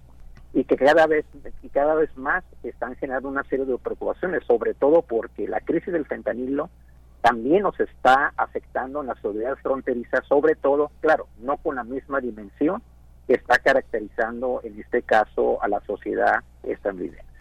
doctor, y, volviendo ya puntualmente al, a la cuestión de, de, la situación de Ovidio Guzmán, eh, pues ahora la situación, el estatus judicial, el, el juicio que se empieza a desarrollar, eh, ¿qué, ¿qué, escenarios se podrían prever? ¿Qué, qué, podría resultar de, un juicio como este? Eh, ¿Qué cartas podría jugar o poner sobre la mesa el mismo Ovidio Guzmán pues al momento de negociar pues algunos, algunos arreglos, eh, antes digamos, arreglos por su situación eh, judicial frente a la justicia estadounidense? ¿Qué, ¿Qué escenarios se plasman en ese sentido? Mire, Bernice, ese es un tema muy importante Ah, en lo particular me llamó la atención que los cargos son cargos en donde el problema del fentanilo no, no aparece como una de las causas fundamentales. Incluso me parecen que las acusaciones son por, bueno, son cantidades eh, no tan altas, una tonelada de marihuana, 5 kilogramos de cocaína y 50, 50 gramos de metanfetamina.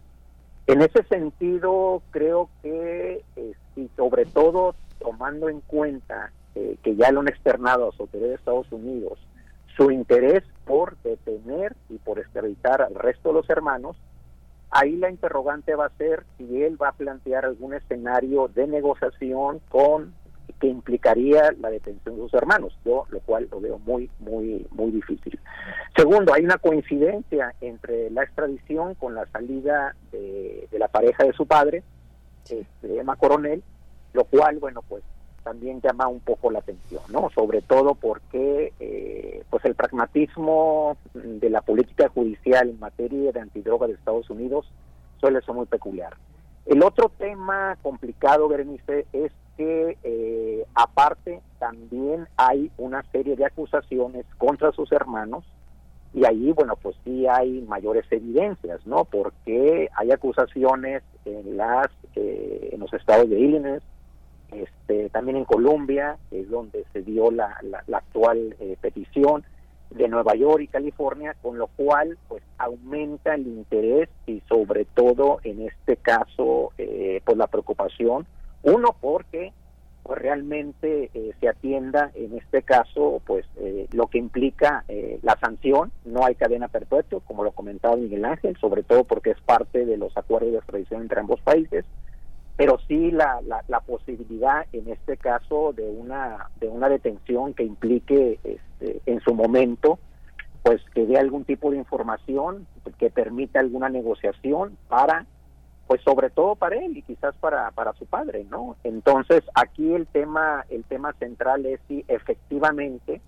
con esta detención vamos a reducir el alto consumo de personas fallecidas por sobredosis y sobre todo la dinámica que no es una dinámica bilateral, sino, sino es una dinámica transnacional, internacional, derivada por las diferentes formas de fentanilo, que repito, está generando una de las principales crisis más importantes en la historia de los Estados Unidos.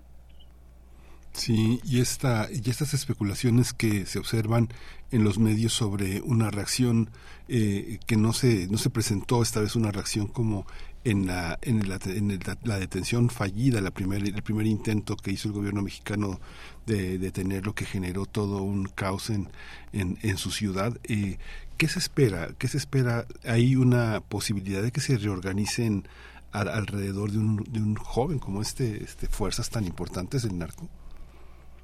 Sí, ahí lo que lo que pensaría Miguel Ángel es que es una situación táctica y estratégica.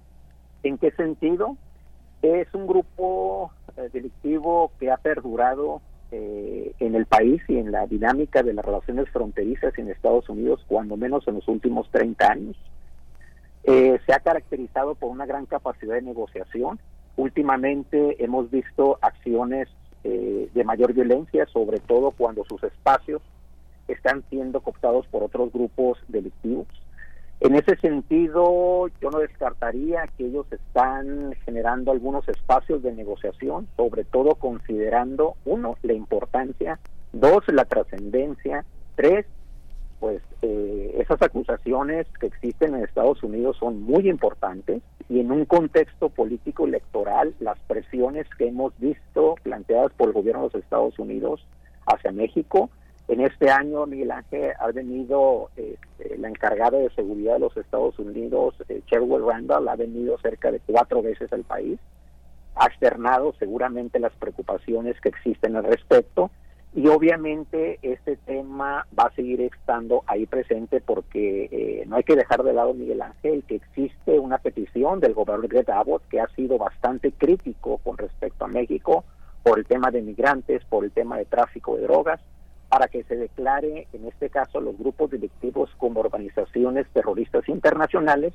petición que ya ha externado y fundamentado desde hace tres años al Departamento de Tesoro y el Departamento de Defensa de los Estados Unidos.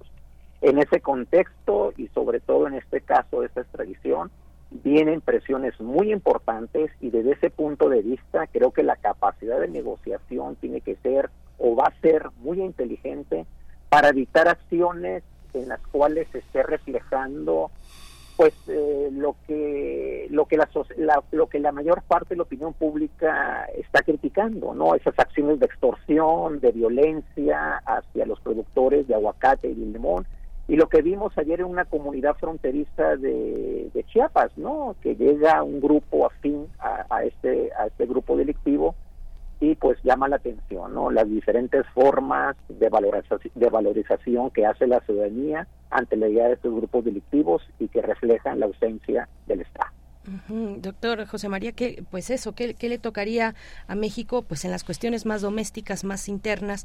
Eh, ¿Qué le toca en torno a, la función judicial?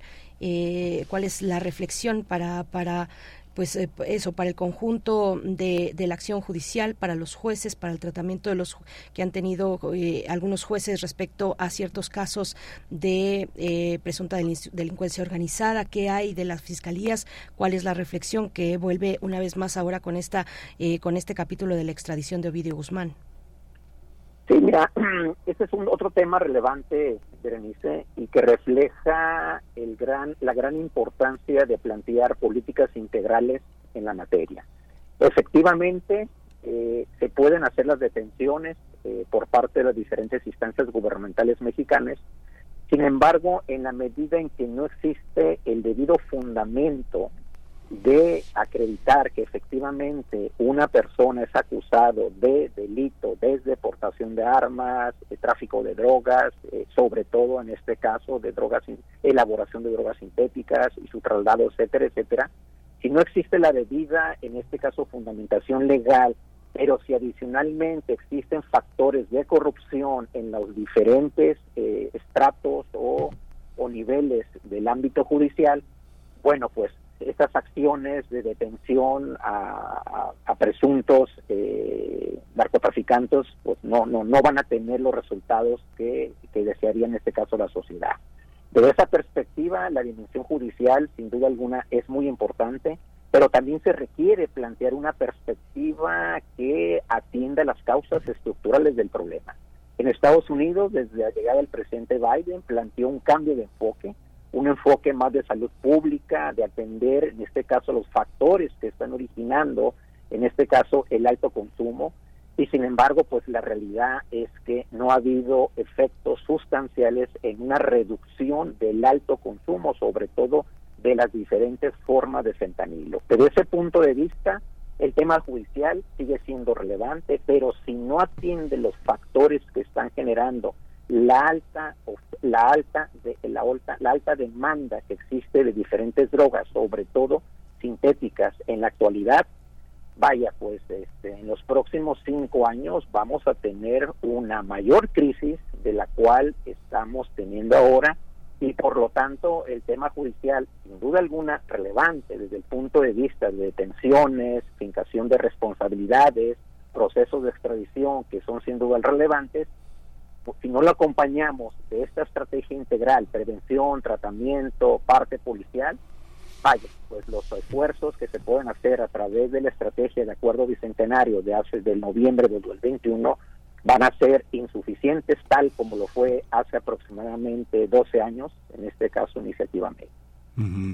Y doctor, yo ya, ya estamos exprimiendo, pero esta, ¿usted cree que sea verdaderamente productivo políticamente esta, esta extradición para los Estados Unidos, para la política de Biden? ¿Es una pieza de la que se pueden extraer conexiones importantes para el gobierno norteamericano y de ser así, este, hasta dónde pueden llegar con las declaraciones de Ovidio Guzmán? Sí, mira, políticamente es importante desde el punto de vista que se está que se están generando presiones al gobierno mexicano y este está cediendo en este caso eh, a través de este proceso de extradición. Las presiones, como lo comentábamos, de actores republicanos son muy fuertes. Eh, el gobernador de Davos, eh, el, gobernador de Santis también han sido bastante críticos. Ellos han reiterado el tema de declarar como organizaciones criminales a los grupos delictivos. Por lo tanto, sí lo es, pero eh, aquí el tema es que las presiones van a seguir, eh, sobre todo porque hay interés, hay una serie de propuestas para que se detengan y extraditen a los a los restos de los hermanos de Ovidio Guzmán. Desde esa perspectiva van a venir presiones muy fuertes, yo diría más de los actores republicanos, igualmente, pero más por otra vía de los actores, en este caso eh, de la parte gubernamental demócrata, pero más por una vía diplomática repito, las recientes eh, cerca de cuatro visitas que ha hecho este, Sherwood Randall a México van en ese sentido. Entonces, el gran reto de la cooperación para el presente y futuro es que efectivamente existe una cooperación donde se disminuya la desconfianza, pero sobre todo que se avancen los factores estructurales, en este caso la alta demanda de drogas que existe en Estados Unidos y que realmente se atienda ese principio planteado por la actual administración del presidente Biden, el tema de salud pública. Pues muchas gracias, doctor José María Ramos. Ya iremos viendo en estos en estas semanas, en, bueno, por supuesto el juicio, pero también paralelamente, eh, pues el fenómeno más amplio que está también eh, enfocado, como como nos ha dicho y como sabemos, frente a un proceso electoral en los Estados Unidos, pues que ha tenido estas estas condiciones. Muchas gracias, doctor José María Ramos. Eh, gracias por por estar esta mañana con nosotros. Saludos, saludos a toda la, pues a todos los compañeros y compañeras del Colegio de la Frontera Norte. Un abrazo para usted, profesor. Gracias. Muchas gracias, Berenice Miguel Ángel. Encantado. Muy buen Hasta día. luego, doctor. Muchas gracias. Vamos a ir con la curaduría de Bruno Bartra. Vamos a escuchar eh, Bajos Instintos de Los Kramer.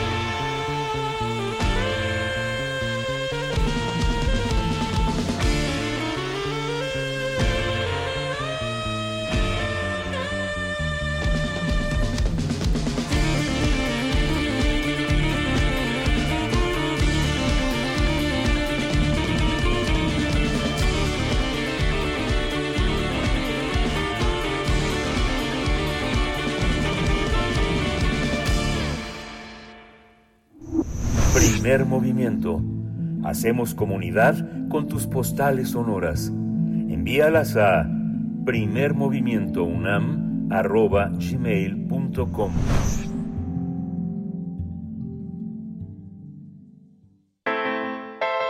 Nota Internacional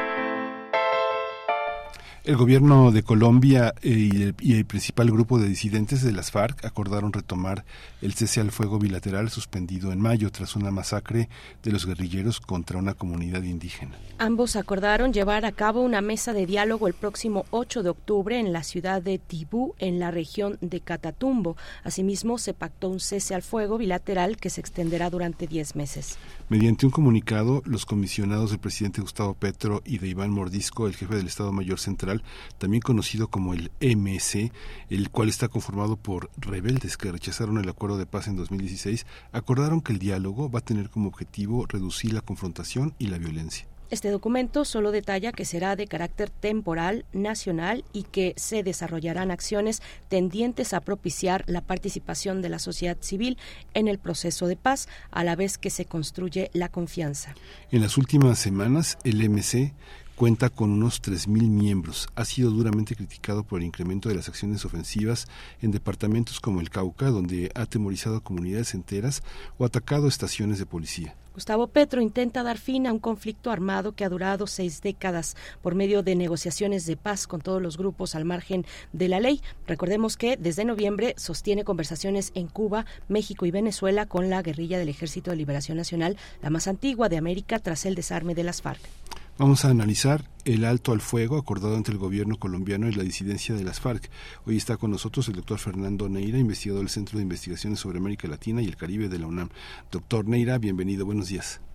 Buenos días, Miguel Ángel, un saludo para ti, para Berenice y todos eh, los radioescuchas. Gracias, doctor Fernando Neira. Bienvenido. Pues, ¿cómo, para hacer un poco de contexto, cómo, cómo ha sido el papel de las disidencias luego de, eh, de las disidencias de las FARC, eh, luego de iniciado el proceso de paz en 2016 ya? Bueno, sí, eh, hay que recordar que el proceso de paz fue un proceso muy complicado que eh, tuvo en su momento un, rechazo por parte del plebiscito que se hizo, un plebiscito que dijo que no quería la, la paz, resultado de toda la presión y de toda la manipulación de la extrema derecha que hizo con el proceso de paz, que nunca ha estado de acuerdo. Resultado de eso, Obviamente, eh, la firma del Tratado de Paz involucró solo a una parte de estos actores armados.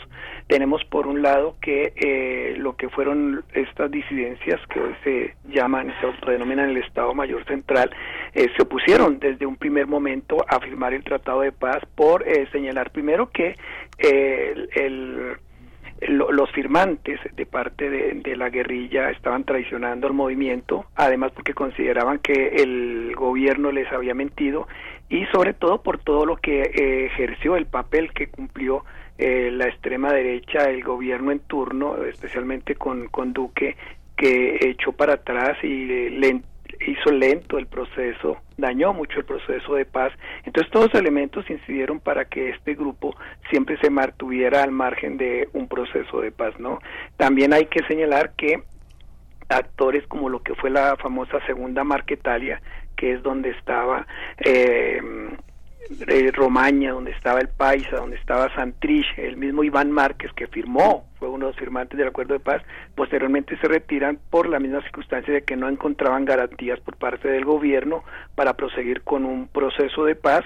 Ellos finalmente, algunos de ellos mueren en, la frontera eh, colombo-venezolana y que el grupo que se mantiene es este del Estado Mayor Central que hoy en día toma la decisión de eh, iniciar un proceso de diálogo con el gobierno colombiano. Sí, y está, y está alto al fuego, ¿cómo construirlo desde comunidades que todavía han estado tan lejos de la, de la, de la situación del centro de, eh, de, las negociaciones. Para, muchos, para muchas personas en las comunidades, eh, el, el, acuerdo de paz, el alto al fuego, es algo muy lejano todavía. ¿Cómo, ¿Cómo se percibe? ¿El gobierno tiene la capacidad de llegar a estas personas, de, de conversar con ellas, de llegar a acuerdos?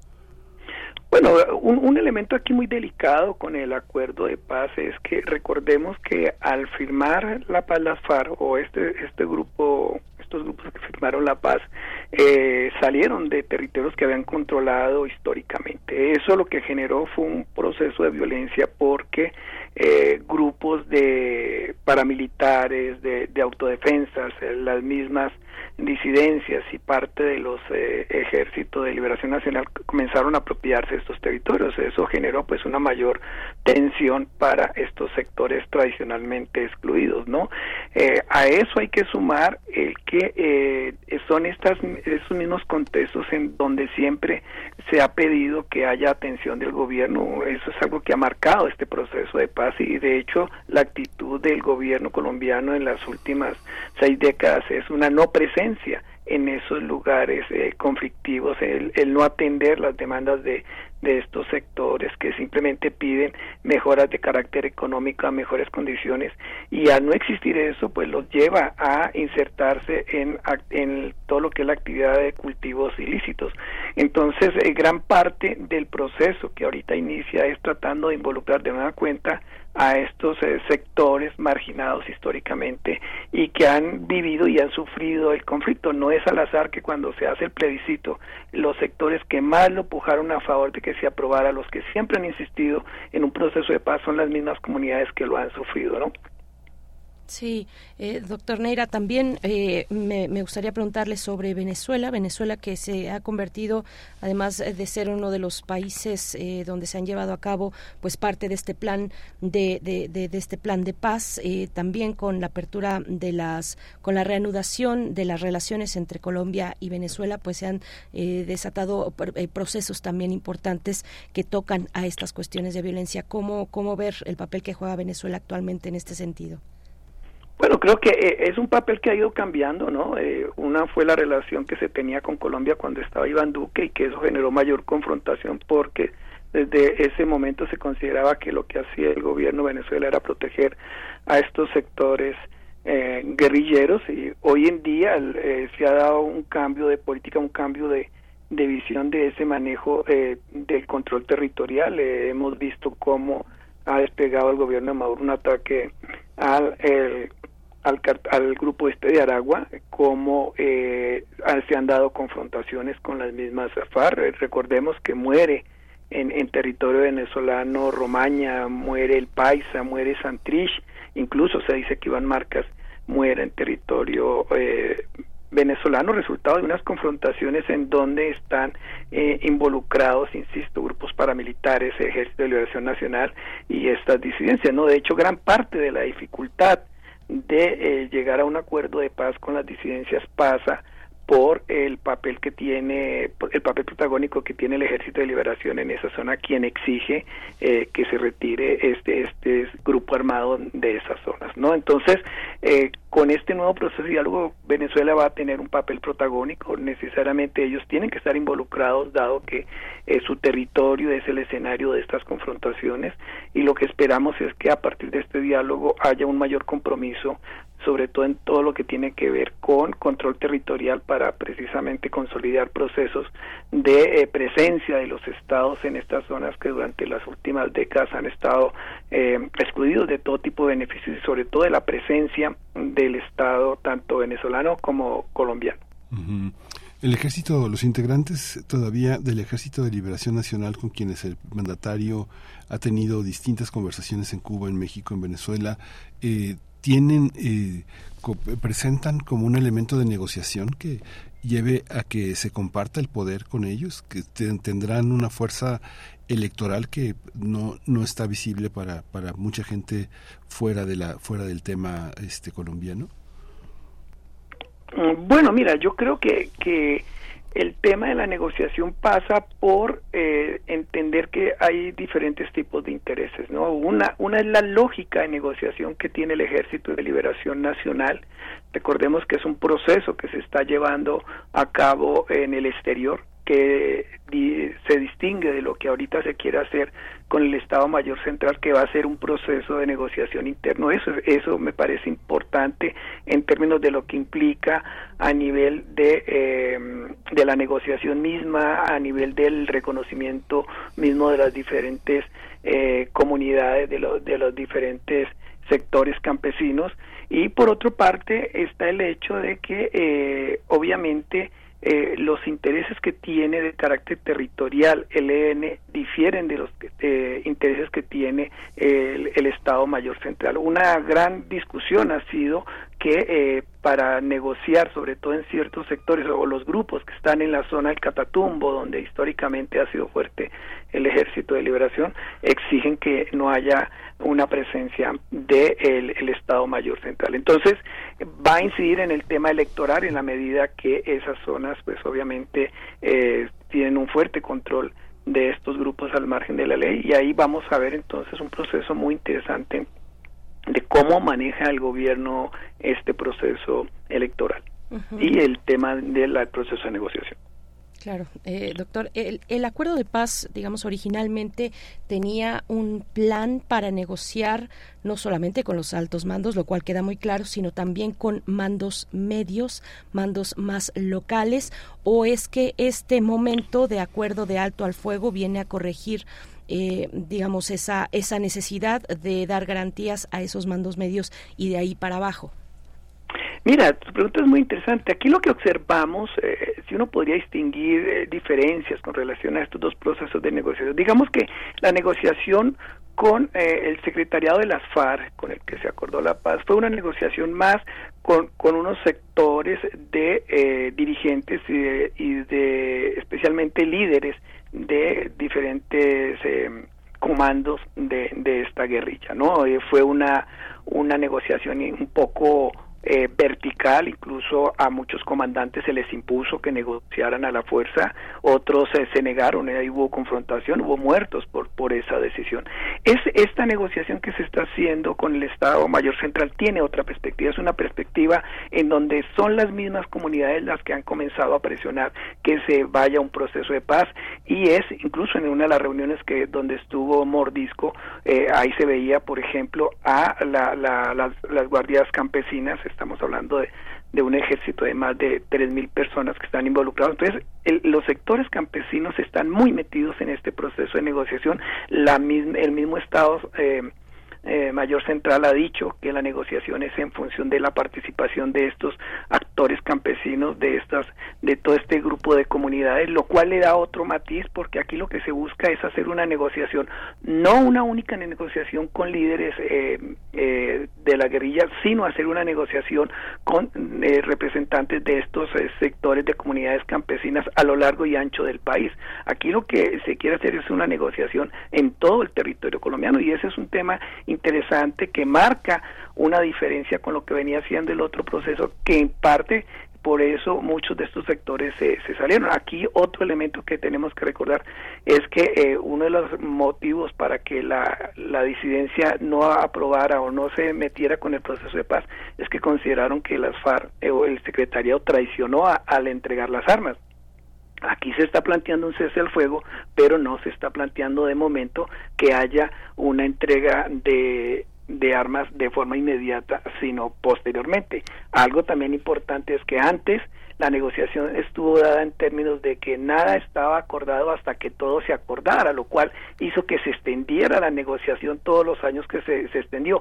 Aquí no, aquí lo que se está planteando es que lo que se acuerda se ejecuta. Entonces estamos viendo una, una perspectiva diferente de un proceso de negociación que obviamente tiene sus complejidades, pero que es un poco la experiencia de lo que dejó el anterior proceso de paz y en donde obviamente tenemos un manejo con el Estado Mayor Central y un manejo con el Ejército de Liberación Nacional.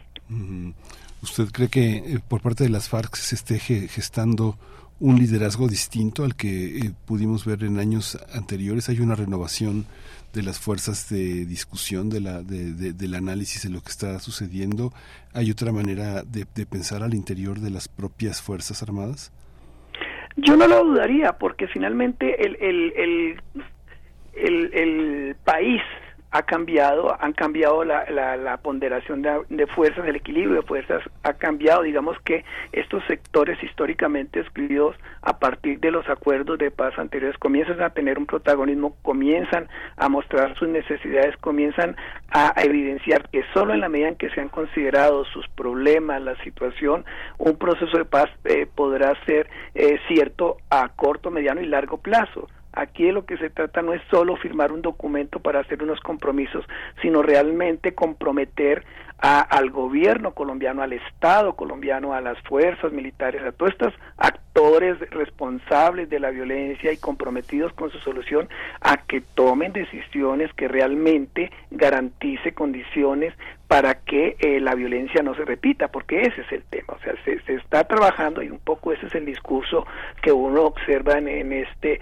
eh, Estado Mayor Central, se están generando discursos y procesos de participación que quieren obligar a que haya una consolidación de acuerdos que tengan realmente una solución a largo plazo y que no sean de momento. Recordemos que tenemos todo el antecedente de que con la firma del acuerdo pasado eh, han muerto más de 350 personas de estos grupos descombatientes. O sea, se generaron un, unos manejos de parte de este acuerdo de paz que que hacen que ahorita la manera en que se vea el acuerdo sea de otra manera, ¿no? Que garantice más seguridad, que garantice más compromiso por parte del Estado, no solo este gobierno que está, sino el que viene, porque recordemos que el gran problema con el acuerdo de paz fue que Uribe y, y Iván Duque fueron alguien que fueron personajes que atacaron el proceso de paz y que le, les interesaba más mantener la guerra que llegar a unos acuerdos como lo, los que necesita el país. Entonces es otra perspectiva, es un mayor compromiso social, es, es una idea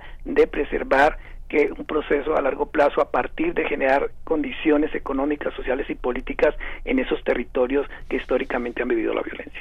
eh, doctor Fernando Neira, bueno, dos cuestiones. Una, si las disidencias, bueno, evidentemente las disidencias de las FARC, eh, eh, mm, con todos estos, estos, estos, mm, o con estos, estas figuras de nuevas generaciones probablemente que van surgiendo, que no están de acuerdo con, o no estuvieron de acuerdo en un primer momento con esos altos mandos, eh, son, se, se mueven de manera monolítica obedecen a un eh, a, a, un mando eh, o cómo sería digamos esa negociación eh, cuando probablemente algunos pues no estén de acuerdo con este con este momento que está tomando el gobierno federal con esas con esas disidencias. Esa es una cuestión.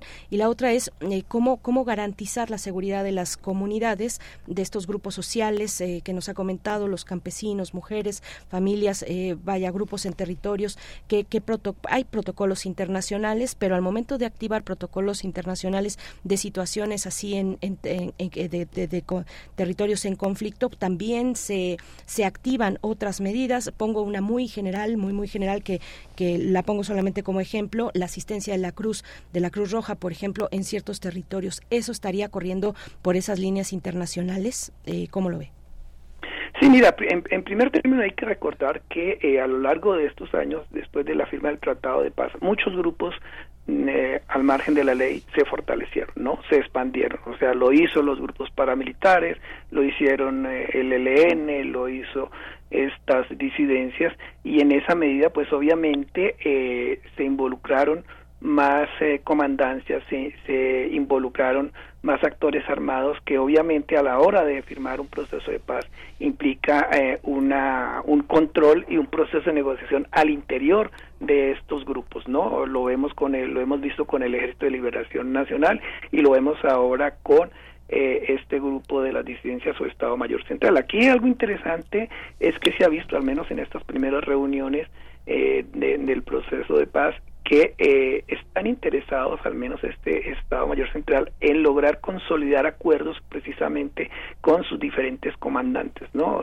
Derivado, insisto, de esa presión de las comunidades que exigen que se llegue a un acuerdo. Entonces, eh, sí se puede observar que hay una intención de manejar el, el proceso de paz con una participación más amplia de diferentes sectores a diferencia de lo que se hizo con el secretariado y en esa medida pues no dudamos que ah, se logren consensos, pero también es factible, como en todo proceso de, de, paz y más con estos grupos armados, que hayan sectores que no estén de acuerdo porque les interesa mantenerse en la ilegalidad, porque les interesa seguir eh, vinculado a, a, actividades ilícitas, que es lo que está determinando eh, su poder. Ahora bien, el, el papel que juega el Estado con respecto a la protección de estas comunidades, de estas regiones, pues ha sido quizás el punto neurálgico de la participación del Estado en el proceso de paz, ¿no?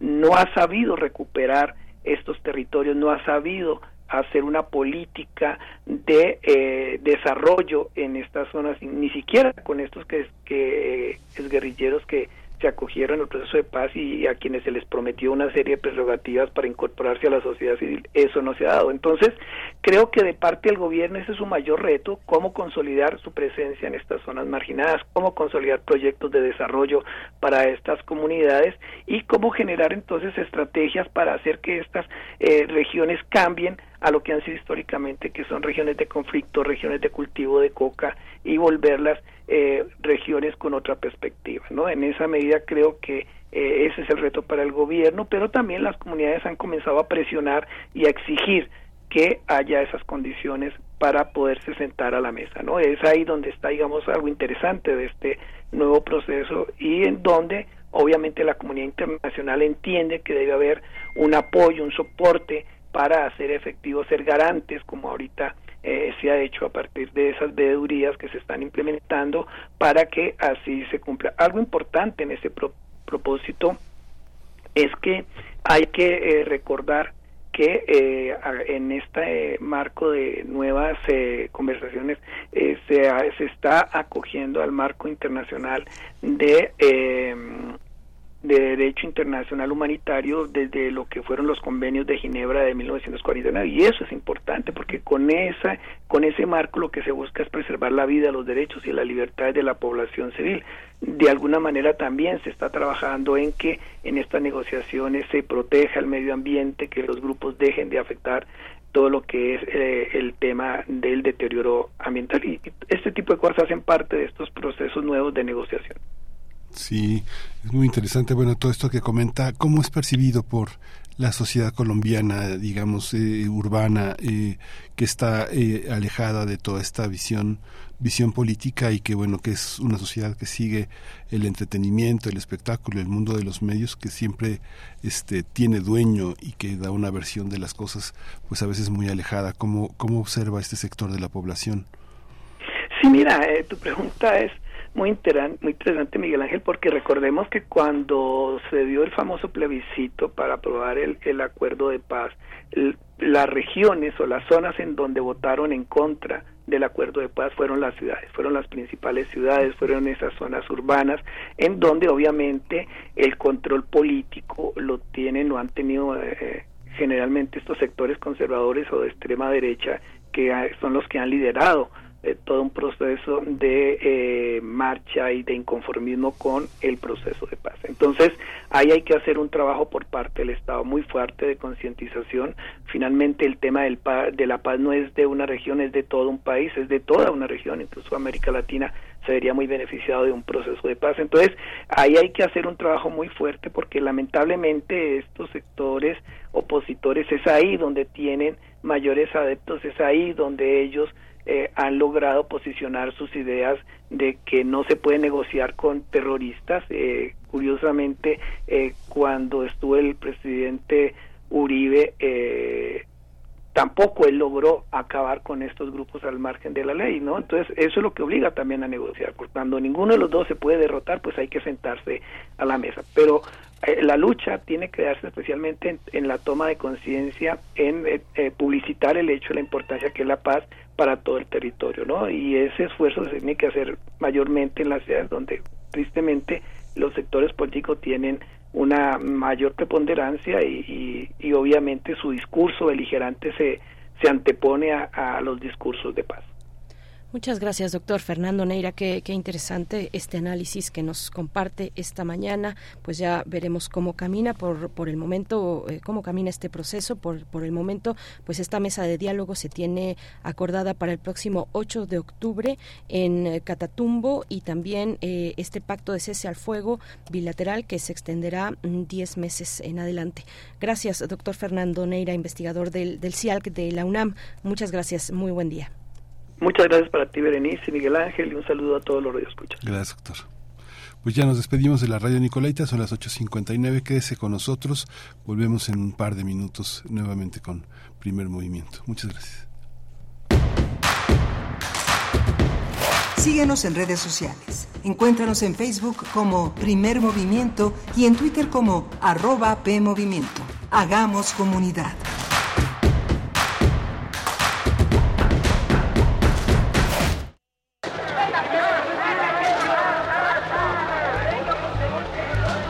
Cada año recordamos el horror vivido por los estudiantes en la Plaza de las Tres Culturas. Pero también no hay que olvidar que ese mismo año otras injusticias se cometían muy lejos de Tlatelolco. Radio UNAM te invita a escuchar la transmisión especial del documental sonoro Tezopaco, la otra masacre del 68 que no se conoció. Muchachos, a los jóvenes caídos aquí en Tezopaco hace 50 años. Una investigación de Jessica Trejo sobre un grupo de jóvenes militantes ejecutados en Sonora. Lunes 2 de octubre a las 11 horas por el 96.1 de FM. 2 de octubre. No se olvida por más de una razón. Radio UNAM. Experiencia sonora.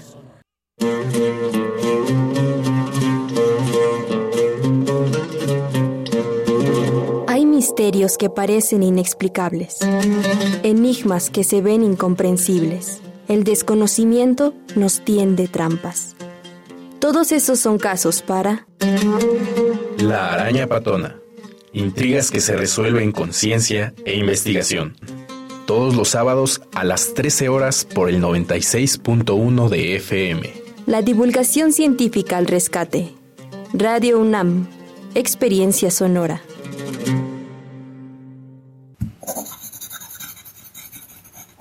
Un libro no termina con el punto final.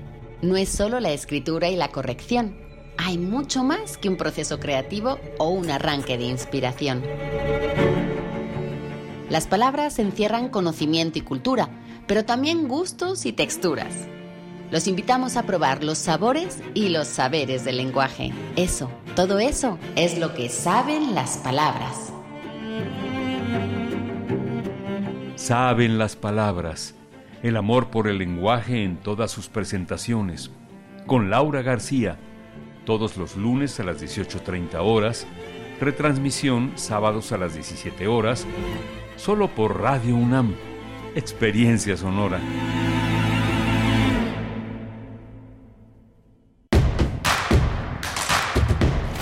Encuentra la música de primer movimiento día a día en el Spotify de Radio UNAM y agréganos a tus favoritos.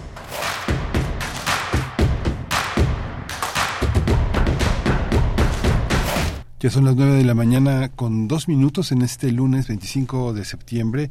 Estamos en primer movimiento en Radio UNAM. Estamos en Adolfo Prieto 133 en la Colonia del Valle. Aquí es la sede de Radio UNAM, la radio universitaria. Estamos en esta mañana, Rodrigo Aguilar en la producción ejecutiva. Está Andrés Ramírez en, la, en el control de la cabina. Está Violeta Berber en la asistencia de producción y mi compañera Berenice Camacho al frente de la conducción. Querida Berenice, buenos días. Hola Miguel Ángel Quemain, muy buenos días. Pues sí, ya estamos de vuelta, viene la poesía necesaria y después en la mesa del día hablaremos del Festival Cultura UNAM. Eh, Juan Ayala, secretario técnico de Planeación y Programación en la Coordinación de Difusión Cultural de la UNAM, nos hablará sobre este festival que reúne más de 85 actividades en 31 recintos universitarios y tendrá lugar el, del, del 30 de septiembre al 22 de octubre. Bueno, es de verdad eh, una tarea eh, titánica y muy importante la que se realizan, los esfuerzos que se vierten en un festival como este, Festival Cultura UNAM. Eh, estaremos con Juan Ayala, como he comentado, él es productor, especialista en proyectos culturales e interdisciplinarios y nos va a dar pues los detalles de qué viene en esta edición de un festival muy joven para la universidad, un festival muy reciente, pero que desde el inicio llegó pisando muy muy fuerte eh, con una convocatoria amplia muy importante. Ya verán, no se pueden perder este festival. Eh, para decirles nada más en la en la apertura de este festival estará, eh, bueno, eh, podremos disfrutar, podremos disfrutar de el talento de Philip Glass nada más y nada menos. O sea, es un festival que, que, que, viene con mucha fuerza, así es que no se pierdan esta conversación, esta conversación que vamos a tener en la mesa del día para hablar del Festival Cultura UNAM del 30 de septiembre al 22 de octubre, eh, estas actividades en nuestra Universidad Miguel Ángel. Sí, muy, muy, muy importante y bueno, la poesía necesaria que ya está este, en, en el umbral de esta mañana. Está en el umbral ya de esta mañana y también está la invitación a que sigan enviando sus comentarios por el momento me está como fallando Twitter, pero tal vez sea yo que, eh, que no estoy haciéndolo de la manera correcta, pero bueno, pues saludos, saludos a todos ustedes, gracias por estos eh, comentarios que siempre nos, eh, pues nos dan señal de que ustedes están allá afuera también sintonizando, nos gusta mucho cuando nos comentan, nos comparten desde el lugar en el que, el que nos escuchan, nos, nos, nos dicen, nos comentan y, y, y nos comparten parte de su mañana, eh, a veces con fotografías, con imágenes, nos mencionan el lugar, el municipio, la ciudad desde donde nos están escuchando. Para nosotros eso pues alienta mucho nuestro trabajo cotidiano, saber de ustedes. También, también respetamos mucho la, la escucha, la escucha eh, que no es pasiva en realidad porque siempre hay eh, conclusiones y mucha aportación por parte de ustedes, aunque no se vierta en redes sociales. También llega a través de nuestro correo electrónico en, en, Radio UNAM en general. Siempre atendemos sus comentarios. Así es que, eh, pues, si tienen oportunidad, coméntenos en redes sociales, arroba P Movimiento en X antes Twitter y Primer Movimiento en Facebook. Vamos con la poesía necesaria. Es hora de poesía necesaria. Ok, muy bien. Hoy la poesía eh, es de la escritora mexicana, también traductora. Ha hecho unos trabajos de traducción muy importantes. Isabel Zapata eh, es una joven escritora. Nació en el 84 en Ciudad de México y, como he dicho, además de su trabajo como, como escritora, como traductora, bueno, es editora también. Es cofundadora de Ediciones Antílope. Eh, Isabel Zapata ha hecho la traducción de distintos materiales. Uno muy particular mm, que le debemos a ella es la traducción del libro, un libro que siempre está agotado siempre está agotado y, no porque lleguen pocos ejemplares, sino porque se, se va como pan caliente. Yo lo he comprobado en varias ocasiones. Yo debo decir que no tengo un ejemplar de ese libro y que fui incluso este fin de semana otra vez, no darme por vencida, pero fui otra vez a la librería y no lo encontré. Siempre está agotado. Cuando las mujeres fueron pájaros de Terry Tempest Williams eh, es una traducción que eh, pues desde la semana eh, pasada ya circula además en España a través de Almadía eh, llega llega pues a esa posibilidad al escenario español esta traducción a cuando las mujeres fueron pájaros de Terry Tempest Williams, la traducción de Isabel Zapata. Así es que vamos con un poema de esta escritora mexicana. El poema se titula Diorama con oso polar y en la música, pues eh, para que vayan calentando motores las personas que, eh, se que, asistirán esta noche a una cita ya anunciada hace tiempo, el tercer y último concierto de Depeche Mode en esta gira de eh, Memento Mori, una gira, bueno, que, que ya se ha hecho larguísima, qué bueno, qué bueno para todos los fans de Depeche Mode, pero es que después de, de México, Depeche Mode viajará a los Estados Unidos, luego a Canadá, luego vuelve a Europa, donde ha tenido varias presentaciones esta banda a lo largo, creo que desde marzo de este año ha tenido muchas presentaciones. Antes de venir a México venían de, Dinamarca, en fin, bueno, mucho movimiento con esta gira de Memento Mori. Y eh, pues bueno, eh, eh, enhorabuena, enhorabuena y qué envidia para los que se presentarán, estarán pues el día de hoy disfrutando de la música de, de Pitch Mode, pues que son imparables ese Dave Gahan y Martin Gore también extraordinarios les propongo escuchar Behind the Wheel y antes Diorama con oso polar de Isabel Zapata. Diorama con oso polar. Al fondo del pasillo vive un oso polar. La entrada es cara, pero si te acercas lo verás devorar una foca de sangre falsa. ¿Sueña el oso disecado con focas vivas? El taxidermista que arregló su cuerpo conoce la elasticidad de su piel, la aritmética de su esqueleto, el ángulo exacto de sus articulaciones, pero no el espíritu de hielo que en ellas se agitaba. Como el vigilante del zoológico es guardián de un animal vencido, también de tu soledad hicimos una ciencia.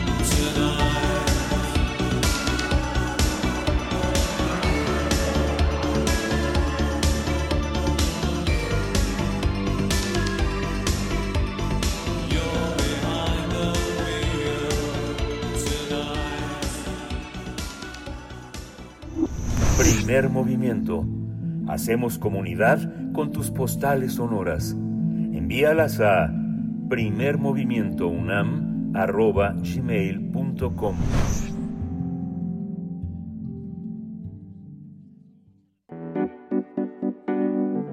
La mesa del día. Del próximo 30 de septiembre al 22 de octubre se va a celebrar la segunda edición del Festival Cultura UNAM con más de 85 actividades que incluyen ópera, música, teatro, danza, artes visuales, entre muchas otras que se van a realizar en 31 recintos universitarios. En esta, en esta ocasión, la apertura, en la, en la apertura podremos disfrutar de una obra de Philip Glass que se presenta, que presenta la ópera La caída de la casa de Usher, basada en el cuento de Edgar Allan Poe. Asimismo, entre las propuestas artísticas para este 2023 destacan Bill Frisell, Nortec, eh, eh, Nortec Bostich y Fusible, el dúo italiano Gazzana, la clarinetista belga Anelian Van Vaue y la banda colombiana a terciopelados. La oferta del programa de actividades incluye un oratorio basado en la vida de Leonora Carrington, así como una versión 3D del Lago de los Cisnes, el montaje de ópera de Gianni Schicchi y Giacomo, de Puccini y una pasarela de Bowing. El Festival Cultura UNAM también ofrecerá un espacio para la ciencia la mañana del 14 de octubre cuando se realice un picnic en las islas de Ciudad Universitaria con motivo del eclipse anual eh, de anular de sol, perdón, el eclipse anular de sol que será visible en forma parcial desde la Ciudad de México. El programa de actividades de la segunda edición del Festival Cultura UNAM se puede consultar en la página festival.culturaunam.mx. Vamos a conversar sobre este festival que se celebrará, como hemos dicho, del 30 de septiembre al 22 de octubre. Nos acompaña Juan Ayala, secretario técnico de Planeación y Programación en la Coordinación de Difusión Cultural de la UNAM. Él es productor, especialista en proyectos culturales e interdisciplinarios. Juan Ayala, qué gusto encontrarnos una vez más. Bienvenido a esta tu casa. ¿Cómo estás? ¿Qué tal? Muy buenos días, eh, Miguel Ángel Berenice. Muchísimas gracias por nuevamente saludarlos en este espacio. Un saludo a todo el auditorio eh, de Radio UNAM. Y pues sí, ya muy, muy entusiasmados porque justamente este sábado iniciamos la segunda edición del Festival Cultura UNAM. Una cita que, bueno, pues ya es eh, tradicional en el otoño en la universidad y, bueno, pues creo que este programa de muchos, como ya han mencionado ustedes, muchos momentos realmente interesantes, atractivos, eh, y, bueno, pues la, la, invitación a todo el auditorio para que nos acompañen en estas tres semanas de festival. Pues es, pues es un festival largo, con muchas actividades, como ustedes bien mencionaron, y bueno, pues eh, encantados también de, de pues, colaborar con muchas eh, instancias de, la universidad, de, fuera de la universidad también, que, que hacen posible una oferta de esta naturaleza. ¿Cómo, cómo está planeado eh, en términos del peso de cada una de las artes, digamos las artes que consideramos tradicionalmente escénicas o musicales o literarias? ¿Cómo, cómo están divididas las, eh, eh, las actividades? ¿Cuál es el eje que cada una de ellas tiene? No, realmente el festival, sobre todo en esta, en esta segunda edición, pues propone de alguna manera un programa plural, diverso, eh, en el que hay un, un, equilibrio en todas las disciplinas. O sea, finalmente, pues eh, la coordinación de difusión cultural eh, es tiene una infraestructura muy amplia, direcciones por disciplina, hay una dirección teatro, de música, literatura, artes visuales, etc. entonces, bueno, esto nos permite justamente, en colaboración con cada una de las áreas de, cultura UNAM, tener eh, pues una, una, una serie de, o sea, como niveles distintos de colaboración. Por un lado, eh, presentar lo mejor de la programación eh, anual de cada una de estas instancias de la universidad, o producir con estas áreas de la universidad también con una serie de piezas y las mismas comisiones y producciones que el festival aborda año con año, en, en, donde se suman ciertamente algunas de estas áreas de la universidad, pero también otros uh, otras instancias como la Secretaría de Cultura de la Ciudad de México, eh, el Teatro de la Ciudad, en fin, hay, hay eh, eh, esta capacidad de tener, digamos, una, una, colaboración con otras áreas. Esto hace que efectivamente la oferta pues sea equilibrada. Intentamos tener tanto diversidad en, la, en el tipo de oferta, en el que caben, digamos, propuestas para generaciones muy jóvenes, como es Música contra el Olvido, el 14 de octubre en las islas de Ciudad Universitaria, donde tendremos pues bandas como ya mencionaban ustedes, a Norte, los más posible, pero también estará Girls, Tex Tex, The Walkie, The Walkie, perdón, un mexicano sonido, donde bueno, pues a través del rock, la música electrónica, el hip hop, hay una oferta, insisto, dirigida particularmente a jóvenes, eh, no solamente universitarios, sino jóvenes eh, de la Ciudad eh, de México. La oferta de la UNAM es, es, sí, para universitarios, por supuesto, pero también hay públicos muy diversos que atienden a las actividades que se ofrecen en Cultura UNAM. De tal forma que, bueno, pues lo mismo hay para, para, para estos públicos, que digamos para públicos un poco más adultos, más eh, quizá eh, propensos a actividades como eh, actividad sinfónica, ópera como la de Janis Kiki, que estará justamente el 8 de octubre en la sala Miguel Covarrubias, una ópera de Puccini con la UEM, que tocó Eduardo Mata, y también pues se, se, equilibra en el tipo de disciplinas. y yo diría en estas 85 actividades pues hay, insisto, como para todos los gustos, todos los públicos eh, y digamos lo mismo vanguardia que artística que tradición eh, artística como una ópera eh, como la que hemos mencionado la de Janis Kiki y en contraposición pues la ópera por ejemplo de Philip Glass la caída de la casa de Usher con la que estrenamos justamente el festival. Entonces bueno sí nosotros creo que el punto medular es la diversidad lo que lo que enriquece un festival de esta naturaleza. Las 31 sedes que están elaboradas, este, que están, que están pensadas, ¿qué características, qué características tienen en relación al, al programa? Es, eh, están realizadas en función de algún estudio sobre la demanda de espectáculos que se quieren ver en esas sedes. ¿Cuáles consideras, eh, Juan, que son las sedes más, más este, significativas en este momento que van a, que van a acompañar al festival? Porque en muchas de ellas tal vez sea la primera vez, no, no tengo la, no tengo, no tengo todo el panorama de todas las sedes, pero todas son las mismas que en la primera edición o han abierto nuevos espacios. Eh, normalmente, digamos, eh, para, para un festival de esta naturaleza y con las características que ya he mencionado, pues eh, honestamente la estructura con la que cuenta el Centro Cultural Universitario pues es, muy relevante. recordemos, bueno, pues que, que, hay espacios como la sala de Zahualcoyotl, pues una, una, de las salas más importantes y con mejor acústica en Latinoamérica, eh, la sala Miguel Covarrubias, los, eh, el Teatro Juan Ruiz de Alarcón, este, los eh, cines eh, también del Centro Cultural Universitario, la sala José Revuelta, la sala, por ejemplo, de conceptos de música de cámara Carlos Chávez, en fin, toda esa infraestructura está pues al servicio en este momento del festival. Pero también, bueno, hay una serie de o sea, la, coordinación tiene espacios como el Chopo, el Museo del Chopo, este, la Casa del Lago, el Centro Cultural Tlatelolco, hay eh, lo que intentamos es tener digamos actividades en todas las sedes eh, pues que están ah, vinculadas a, la coordinación o que dependen directamente de la coordinación de difusión cultural eh, pero también digamos pues hay otros espacios también en el que se presentan actividades de la misma oferta cultural de Cultura UNAM como el Teatro Estefanía Chávez en el Arquitectura eh, llevamos algunos eventos también eh, con esta intención pues de, pues, tener digamos actividades fuera del circuito cultural que ya he mencionado en la FESA Catlán, la FESA Aragón, en las eh, CCH, en los preparatorios. Tenemos algunas obras itinerantes que logramos justo hacer una una especie de circuito en estas en estas este, entidades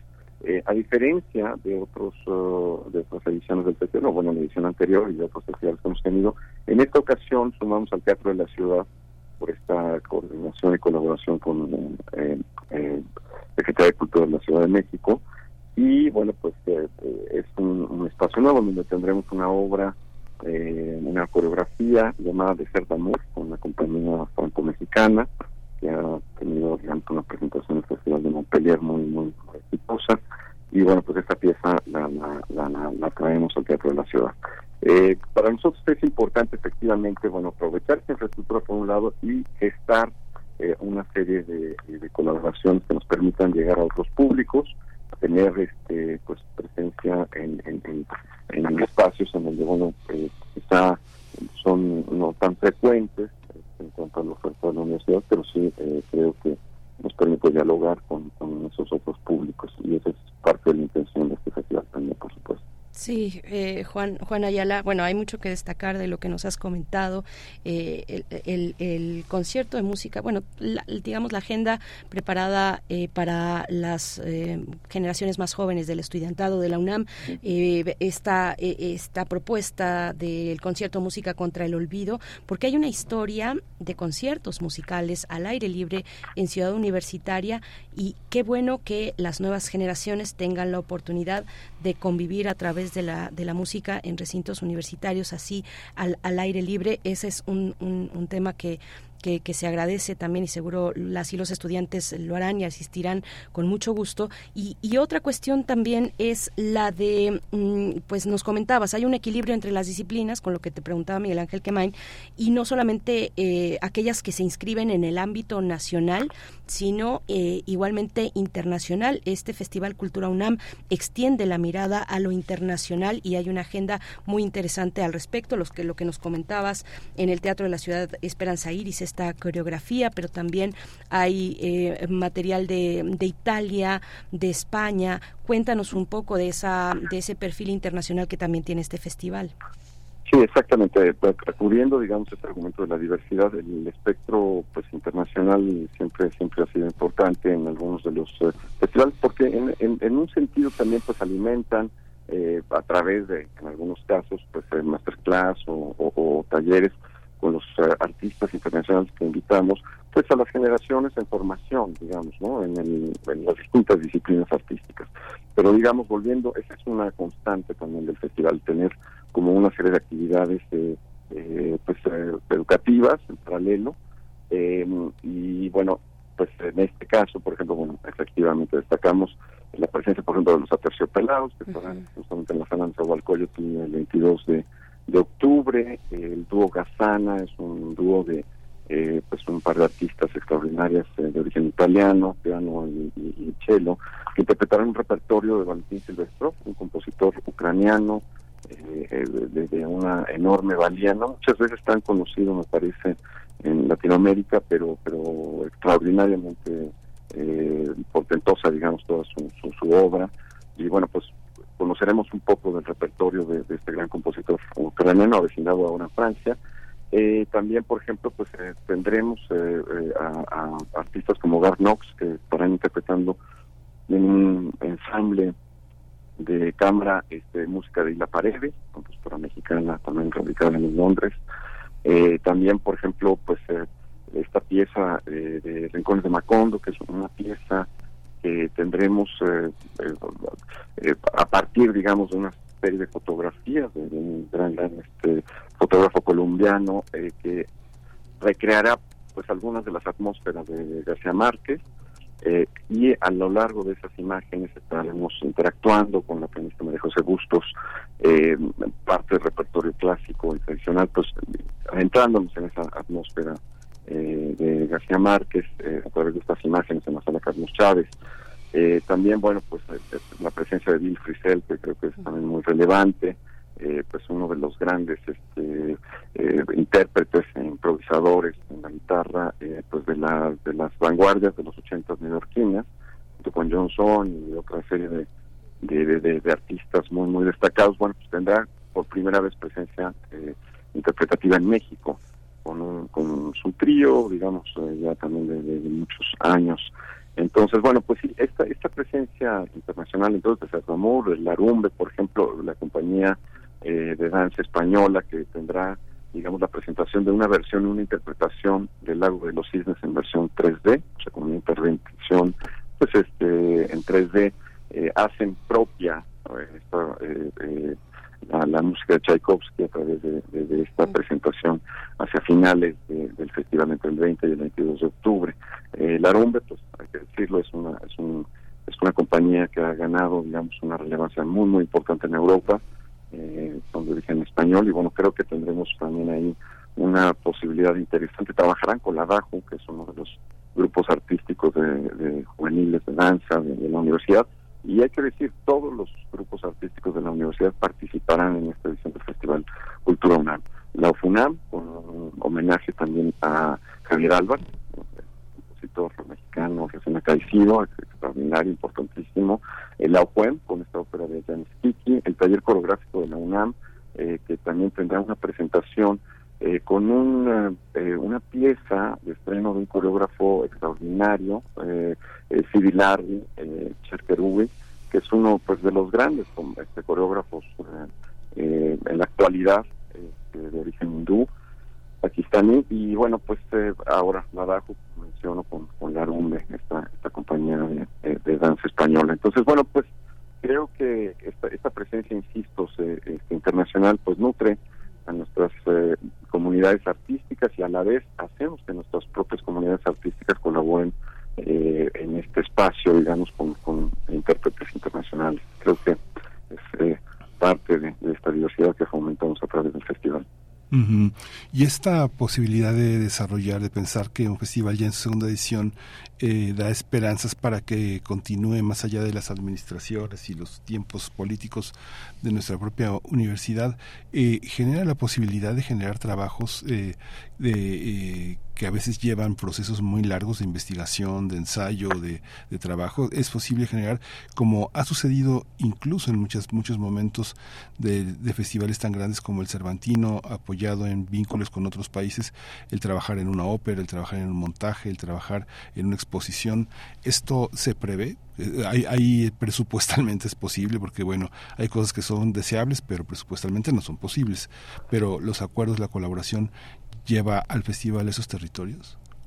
Totalmente, Miguel te agradezco mucho que, que, eh, hagas esta, esta, pregunta, porque sí, efectivamente, o sea, bueno, el festival tiene eh, tiene como antecedentes, hay que decirlo, el festival eh, Vértice, por ejemplo, estaba totalmente orientado a las vanguardias artísticas, el festival eh, que estaba centrado, impulso que estaba centrado, digamos, en, la escena y la música interpretada en vivo. el festival recoge esa tradición y, y por consecuencia, pues bueno, la intención es justamente eh, pues plantear las bases de, continuidad.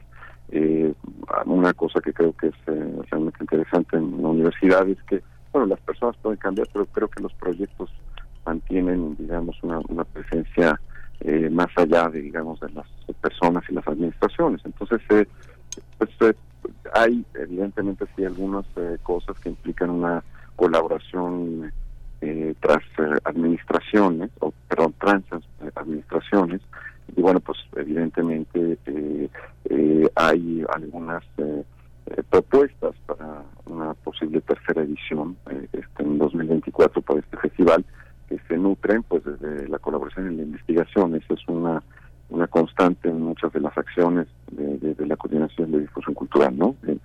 trabajar con mucha anticipación, eh, investigando con el rigor ah, pues que, que, se que, amerita digamos también la, la, escena artística eh, y colaborando con pues otras instancias hay evidentemente pues muchas propuestas multidisciplinarias que implican ese y que exigen ese trabajo previo eh, a lo largo pues, de, varios meses. Y es, es, es la, la, la, circunstancia en este caso digamos prever dar las herramientas digamos para que eh, pues eh, las eh, personas que pueden llegar a, una nueva administración pues tengan estos ah, estos antecedentes y, se pueda continuar digamos con los proyectos tal como se han planteado desde un principio. Tienen o sea, los proyectos tienen una vida propia digamos y creo que quien dicta la vida de los proyectos sí son las autoridades sin embargo pues también los proyectos en su propia naturaleza tienen tienen esa esa consigna al, ser creados y gestados y, pues me parece que la estructura y la infraestructura universitaria pues permite esa esa esa eh, trascendencia a, las gestiones y a las personas ¿no? sí y la estamos confiados en que así será Sí, sí, por supuesto, Juan, y también eh, la, eh, pues la, la, los públicos, la palabra de los públicos, ¿no? Cómo, cómo los públicos pueden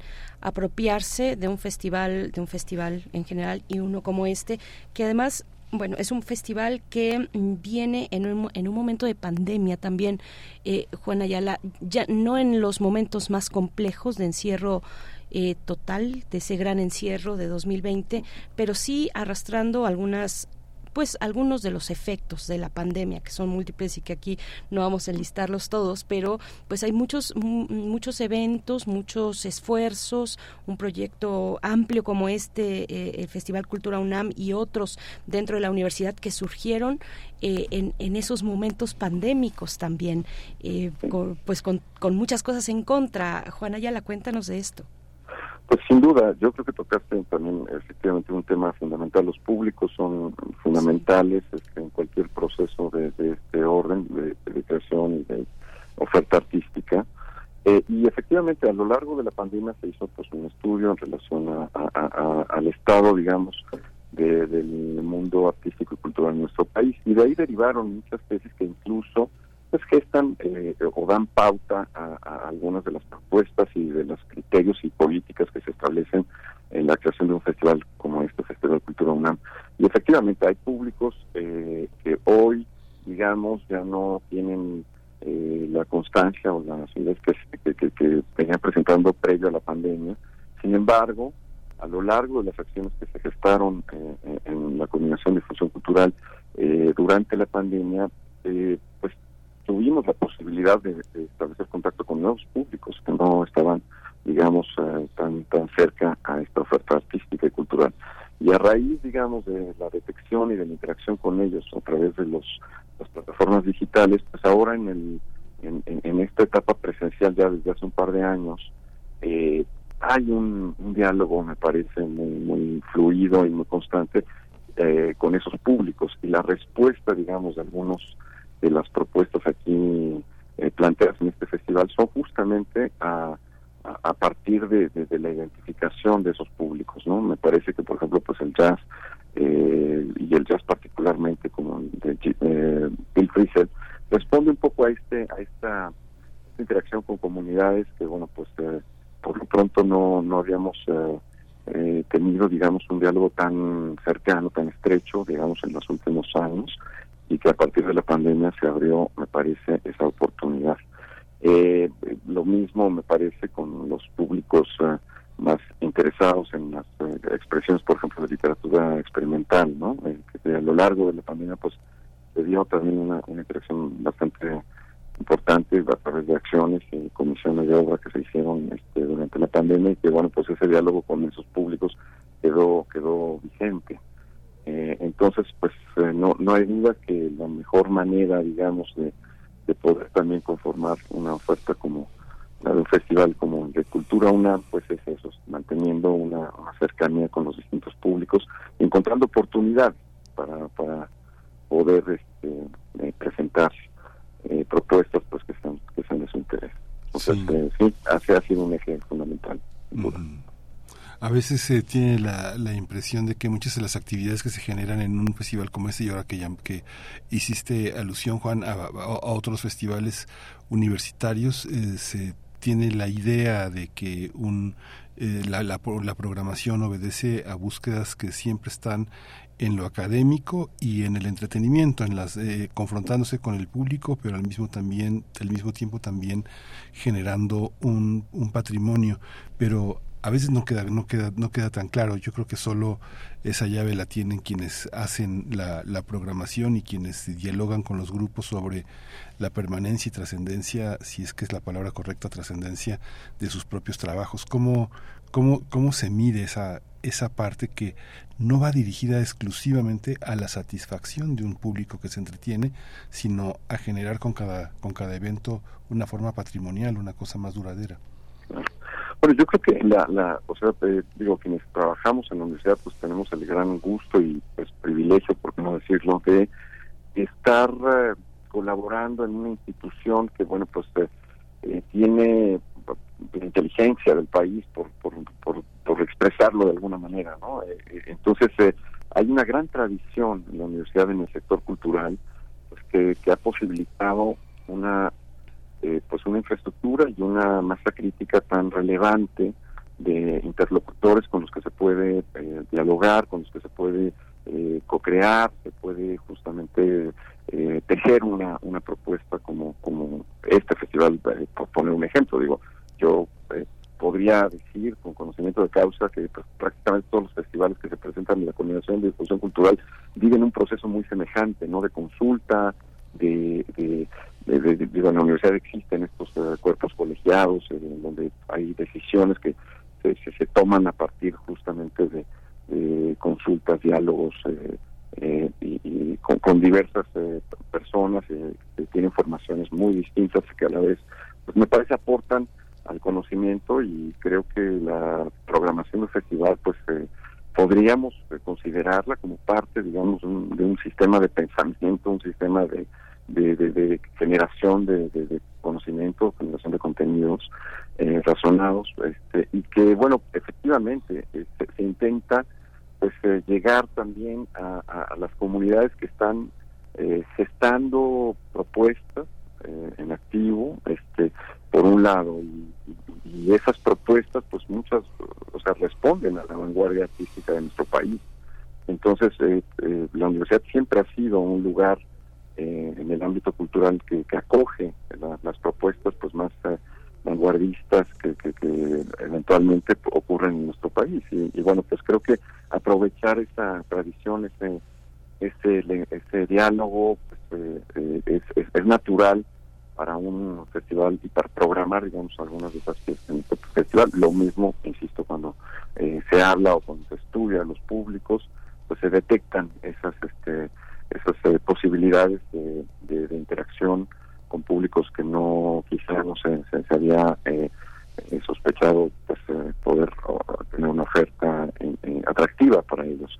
y lo mismo también pues con, la interacción que se puede tener a través de estos interlocutores que ocurren en los cuerpos colegiados, eh, con, con, propuestas eh, artísticas eh, de vanguardia o adicionales, pero con un valor estético importante, que podamos este, también poner, digamos, en, en, en, el menú de, del festival. ¿no? Entonces, eso creo que es una, una, una circunstancia muy afortunada, el poder dialogar con, con tantas personas en la universidad que, que, que aportan extraordinarios eh, eh, ángulos, digamos, del conocimiento y de la y de, y de, la perspectiva artística y cultural este, nuestro país, fuera de nuestro país, para poder materializar algunos de estos de estos eh, eventos y de estos festivales. Sí, Juan Juan Ayala me, me llama la atención. Bueno, sí, y, y, a veces estas propuestas incluso se ponen en juego en un mismo escenario cuando hay cruces, por ejemplo, con lo, la, la tradición.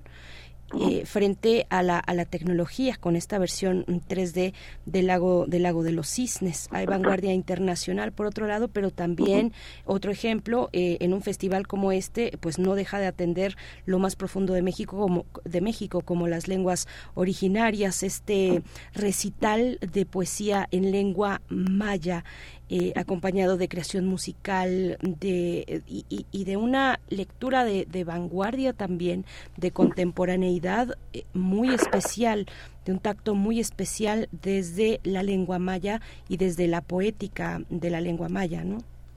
Totalmente, creo que, bueno, efectivamente, hay, hay, hay ha, habido muchos momentos, digamos, en el que se, se, ha eh, logrado, digamos, tejer ofertas eh, digamos, me refiero a las distintas actividades de, cultura UNAM, particularmente aquí en el festival, pues nos, nos interesaba mucho eh, eh, tener, digamos, una, una voz que, insisto, ya, ya, ya no es tan tan tan ajena, digamos, al, al, cotidiano de, de, un, de, la oferta artística de cultura UNAM, pero, digamos, recoger algunos de los escritos y la oralidad maya, digamos, con la, la la música que, que también eh, tiene, digamos, sus propias este, referencias en los eh, grupos originales eh, de nuestro país, contrastando, por ejemplo, pues con, con algunas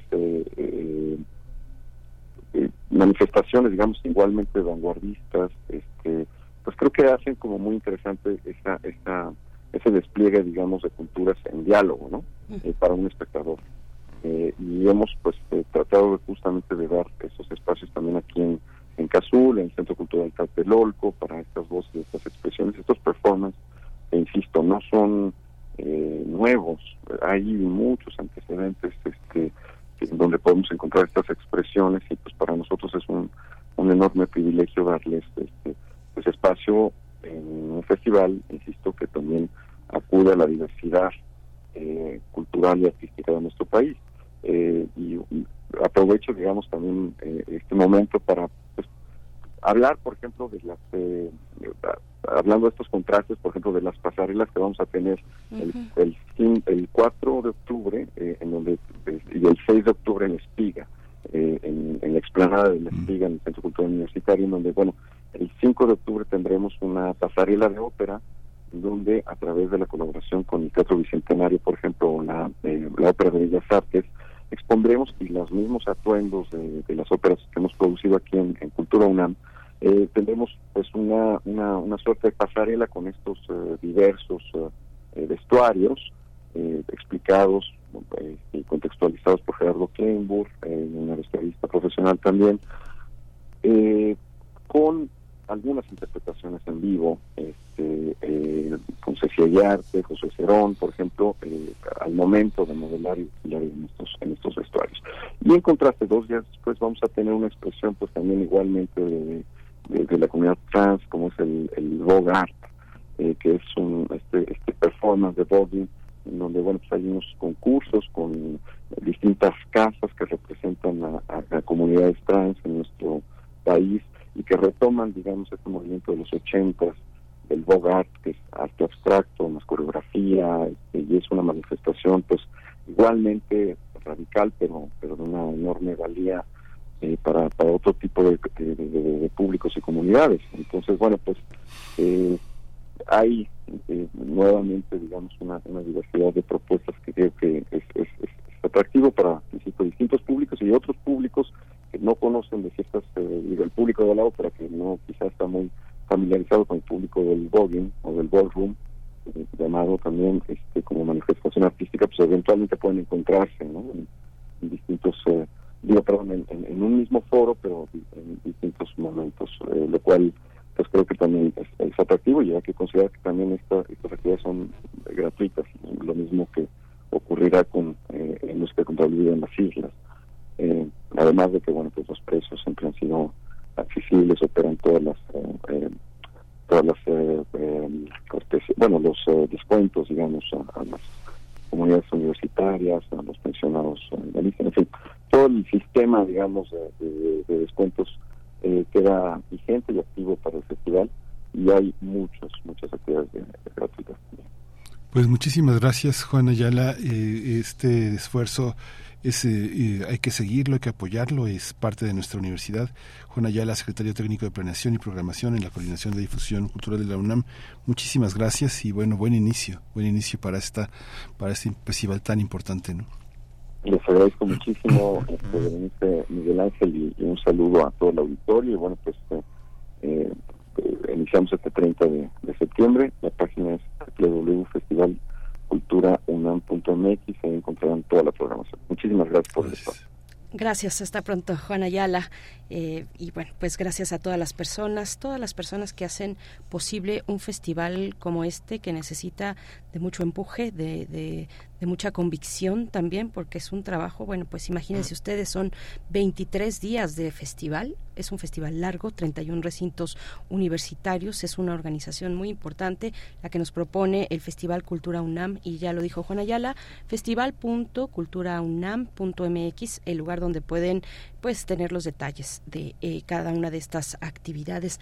Pues para ir calentando también esos motores para acercarnos eh, eh, a, este festival y a el concierto que tendrá lugar en las islas de Ciudad Universitaria, Música contra el Olvido. Vamos a escuchar a una de las bandas que estarán ahí presentes. Se trata del colectivo Nortec, Bostich y Fusible, con esta canción que se titula Tijuana Sound Machine.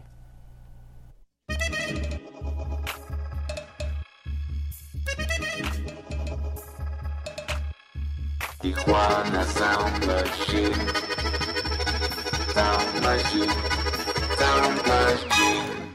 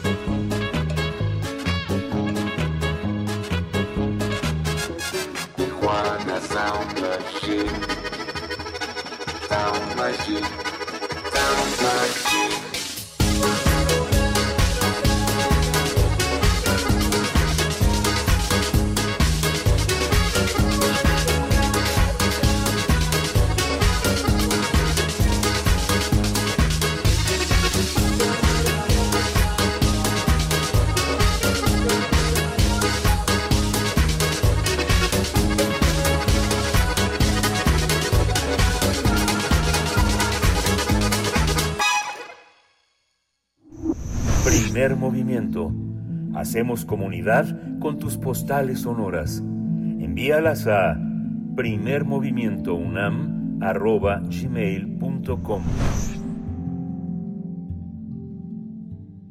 9 con 50 minutos de la mañana en este lunes 25 de septiembre, pues en realidad ya estamos en los últimos momentos de esta emisión en vivo a través de Radio UNAM y bueno, pues antes de que eso ocurra, antes de despedirnos, sí queremos invitarles a, como es costumbre, a que se acerquen a la Gaceta de la UNAM. Y me parece que esta vez además siempre siempre son contenidos interesantes pero esta este este tema eh, que enmarca el número más reciente de la Gaceta de la Universidad tiene que ver con los deshielos eh, creo que hay un territorio de lo desconocido de lo desconocido y que se lee de múltiples maneras eh, cuando, cuando uno se acerca a esos horizontes, el deshielo de los eh, glaciares. Eh, salen microorganismos a la superficie con esta acción del deshielo en los glaciares y un grupo de científicos rusos, alemanes, franceses reportan que a partir de muestras antiguas del permafrost siberiano, el aislamiento de 13, reportan el aislamiento de 13 nuevos virus eh, eucariotas, siete de los cuales son pandoravirus. Pandoravirus, bueno, pues es eh, el, trabajo científico sobre este evento, este evento pues que sería relacionado con el cambio climático y el calentamiento global. Eh, bueno, pues sí, a, consecuencia precisamente del cambio climático que ha ocasionado um, en buena medida, eh, pues ha sido ocasionado por las emisiones de gases de efecto invernadero, principalmente dióxido de carbono y metano. El permafrost siberiano, pues ha entrado en un proceso de deshielo que además de liberar más carbono del que absorbe, pues ya dejó al descubierto microorganismos que se encontraban atrapados en él desde hace muchísimo tiempo. Bueno, pues hay que acercarse al número especial que, bueno, al número de la, de la, Gaceta, el número reciente de la Gaceta de la UNAM, si no tienen la oportunidad de tenerlo físicamente, en gaceta.unam.mx para eh, pues seguir la pista de estas investigaciones sobre eh, los fantasmas del deshielo, el, el, deshielo de los glaciares. Vamos a escuchar lo que han preparado nuestros compañeros de UNAM Global al respecto.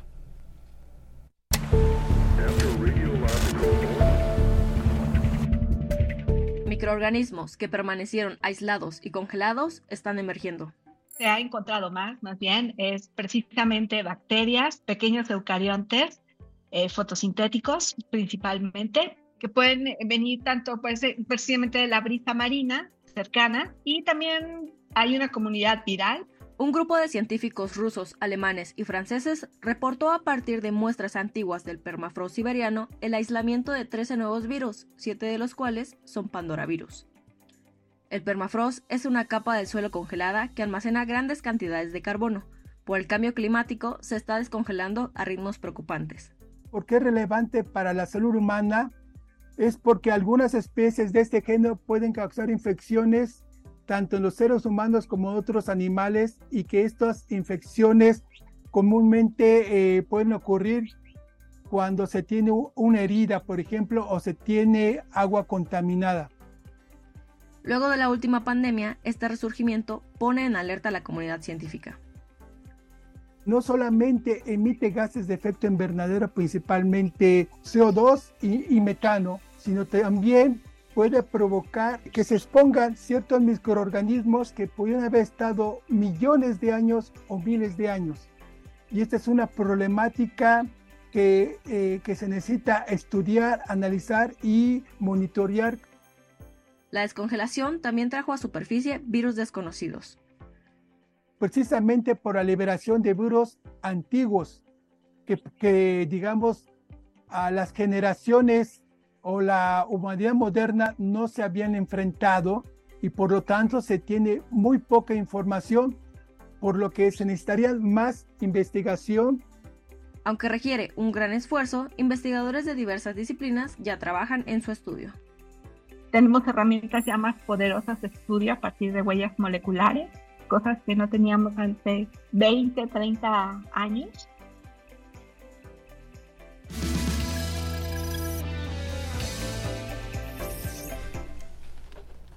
9 con 55 minutos. ¿Qué les pareció esta cápsula? Saludos a nuestros compañeros de UNAM Global que siempre están al día con eh, pues estos estas investigaciones, con estas temáticas. Eh, bueno, pues muchas gracias. Nosotros estamos ya para despedirnos. Son las 9 con 55 minutos y les recordamos que eh, la, propuesta de Bruno Bartra de esta mañana, la propuesta musical, la curaduría, tiene que ver con el 15 aniversario de la banda a la que pertenece Bruno Bartra y nos da mucho gusto. Él siempre es muy, muy discreto con toda la actividad que realiza, él también hace radio pública en otros espacios, eh, además del trabajo en, eh, en la fonoteca, de, en, en, la fonoteca nacional, en fin, tiene esta participación, bueno, no una participación, es parte integral y fundamental de la Sonora Balcanera que cumple 15 años de, de, trayectoria, los va a festejar en el lugar titulado Dada X, Dada X en Avenida Cuauhtémoc, por ahí por La Romita, La Romita, el próximo sábado, este sábado a las 9 de la noche en el Dada X, con eh, artistas invitados, la banda invitada es Pajarito, también estará DJ Urban, acompañando a um, la Sonora Balcanera, pues un abrazo a todo ese equipo que, que pues allí está y se mantiene, eh, que que, que, a pesar de buscando otros otros otros espacios distintos espacios no siempre es fácil pero pues sin sin sin traicionar digamos esos ideales que las que inspiraron una banda como esta hace 15 años así es que felicidades para la Sonora Balcanera y en la propuesta de curatorial de Bruno Bartra vamos a cerrar con Giranda a cargo de La Danza es con lo que nos vamos en esta mañana de lunes Miguel Ángel pues nos vamos. Muchas gracias por su escucha. Nos escuchamos el día de mañana a partir de las 7 de la mañana. Esto fue Primer Movimiento. El mundo desde la universidad.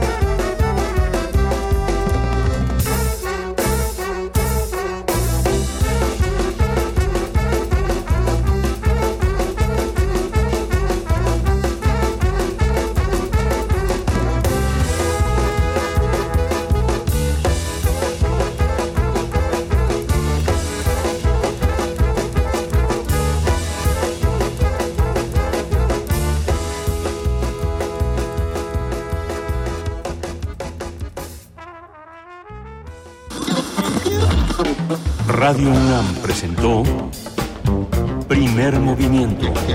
El mundo desde la universidad. Con Berenice Camacho y Miguel Ángel Gemain en la conducción. Rodrigo Aguilar y Violeta Berber, producción. Antonio Quijano y Patricia Zavala, noticias. Miriam Trejo, coordinación de invitados. Tamara Quirós, redes sociales. Arturo González, operación técnica. Locución, Tessa Uribe y Juan Staca. Quédate en sintonía con Radio UNAM. Experiencia sonora.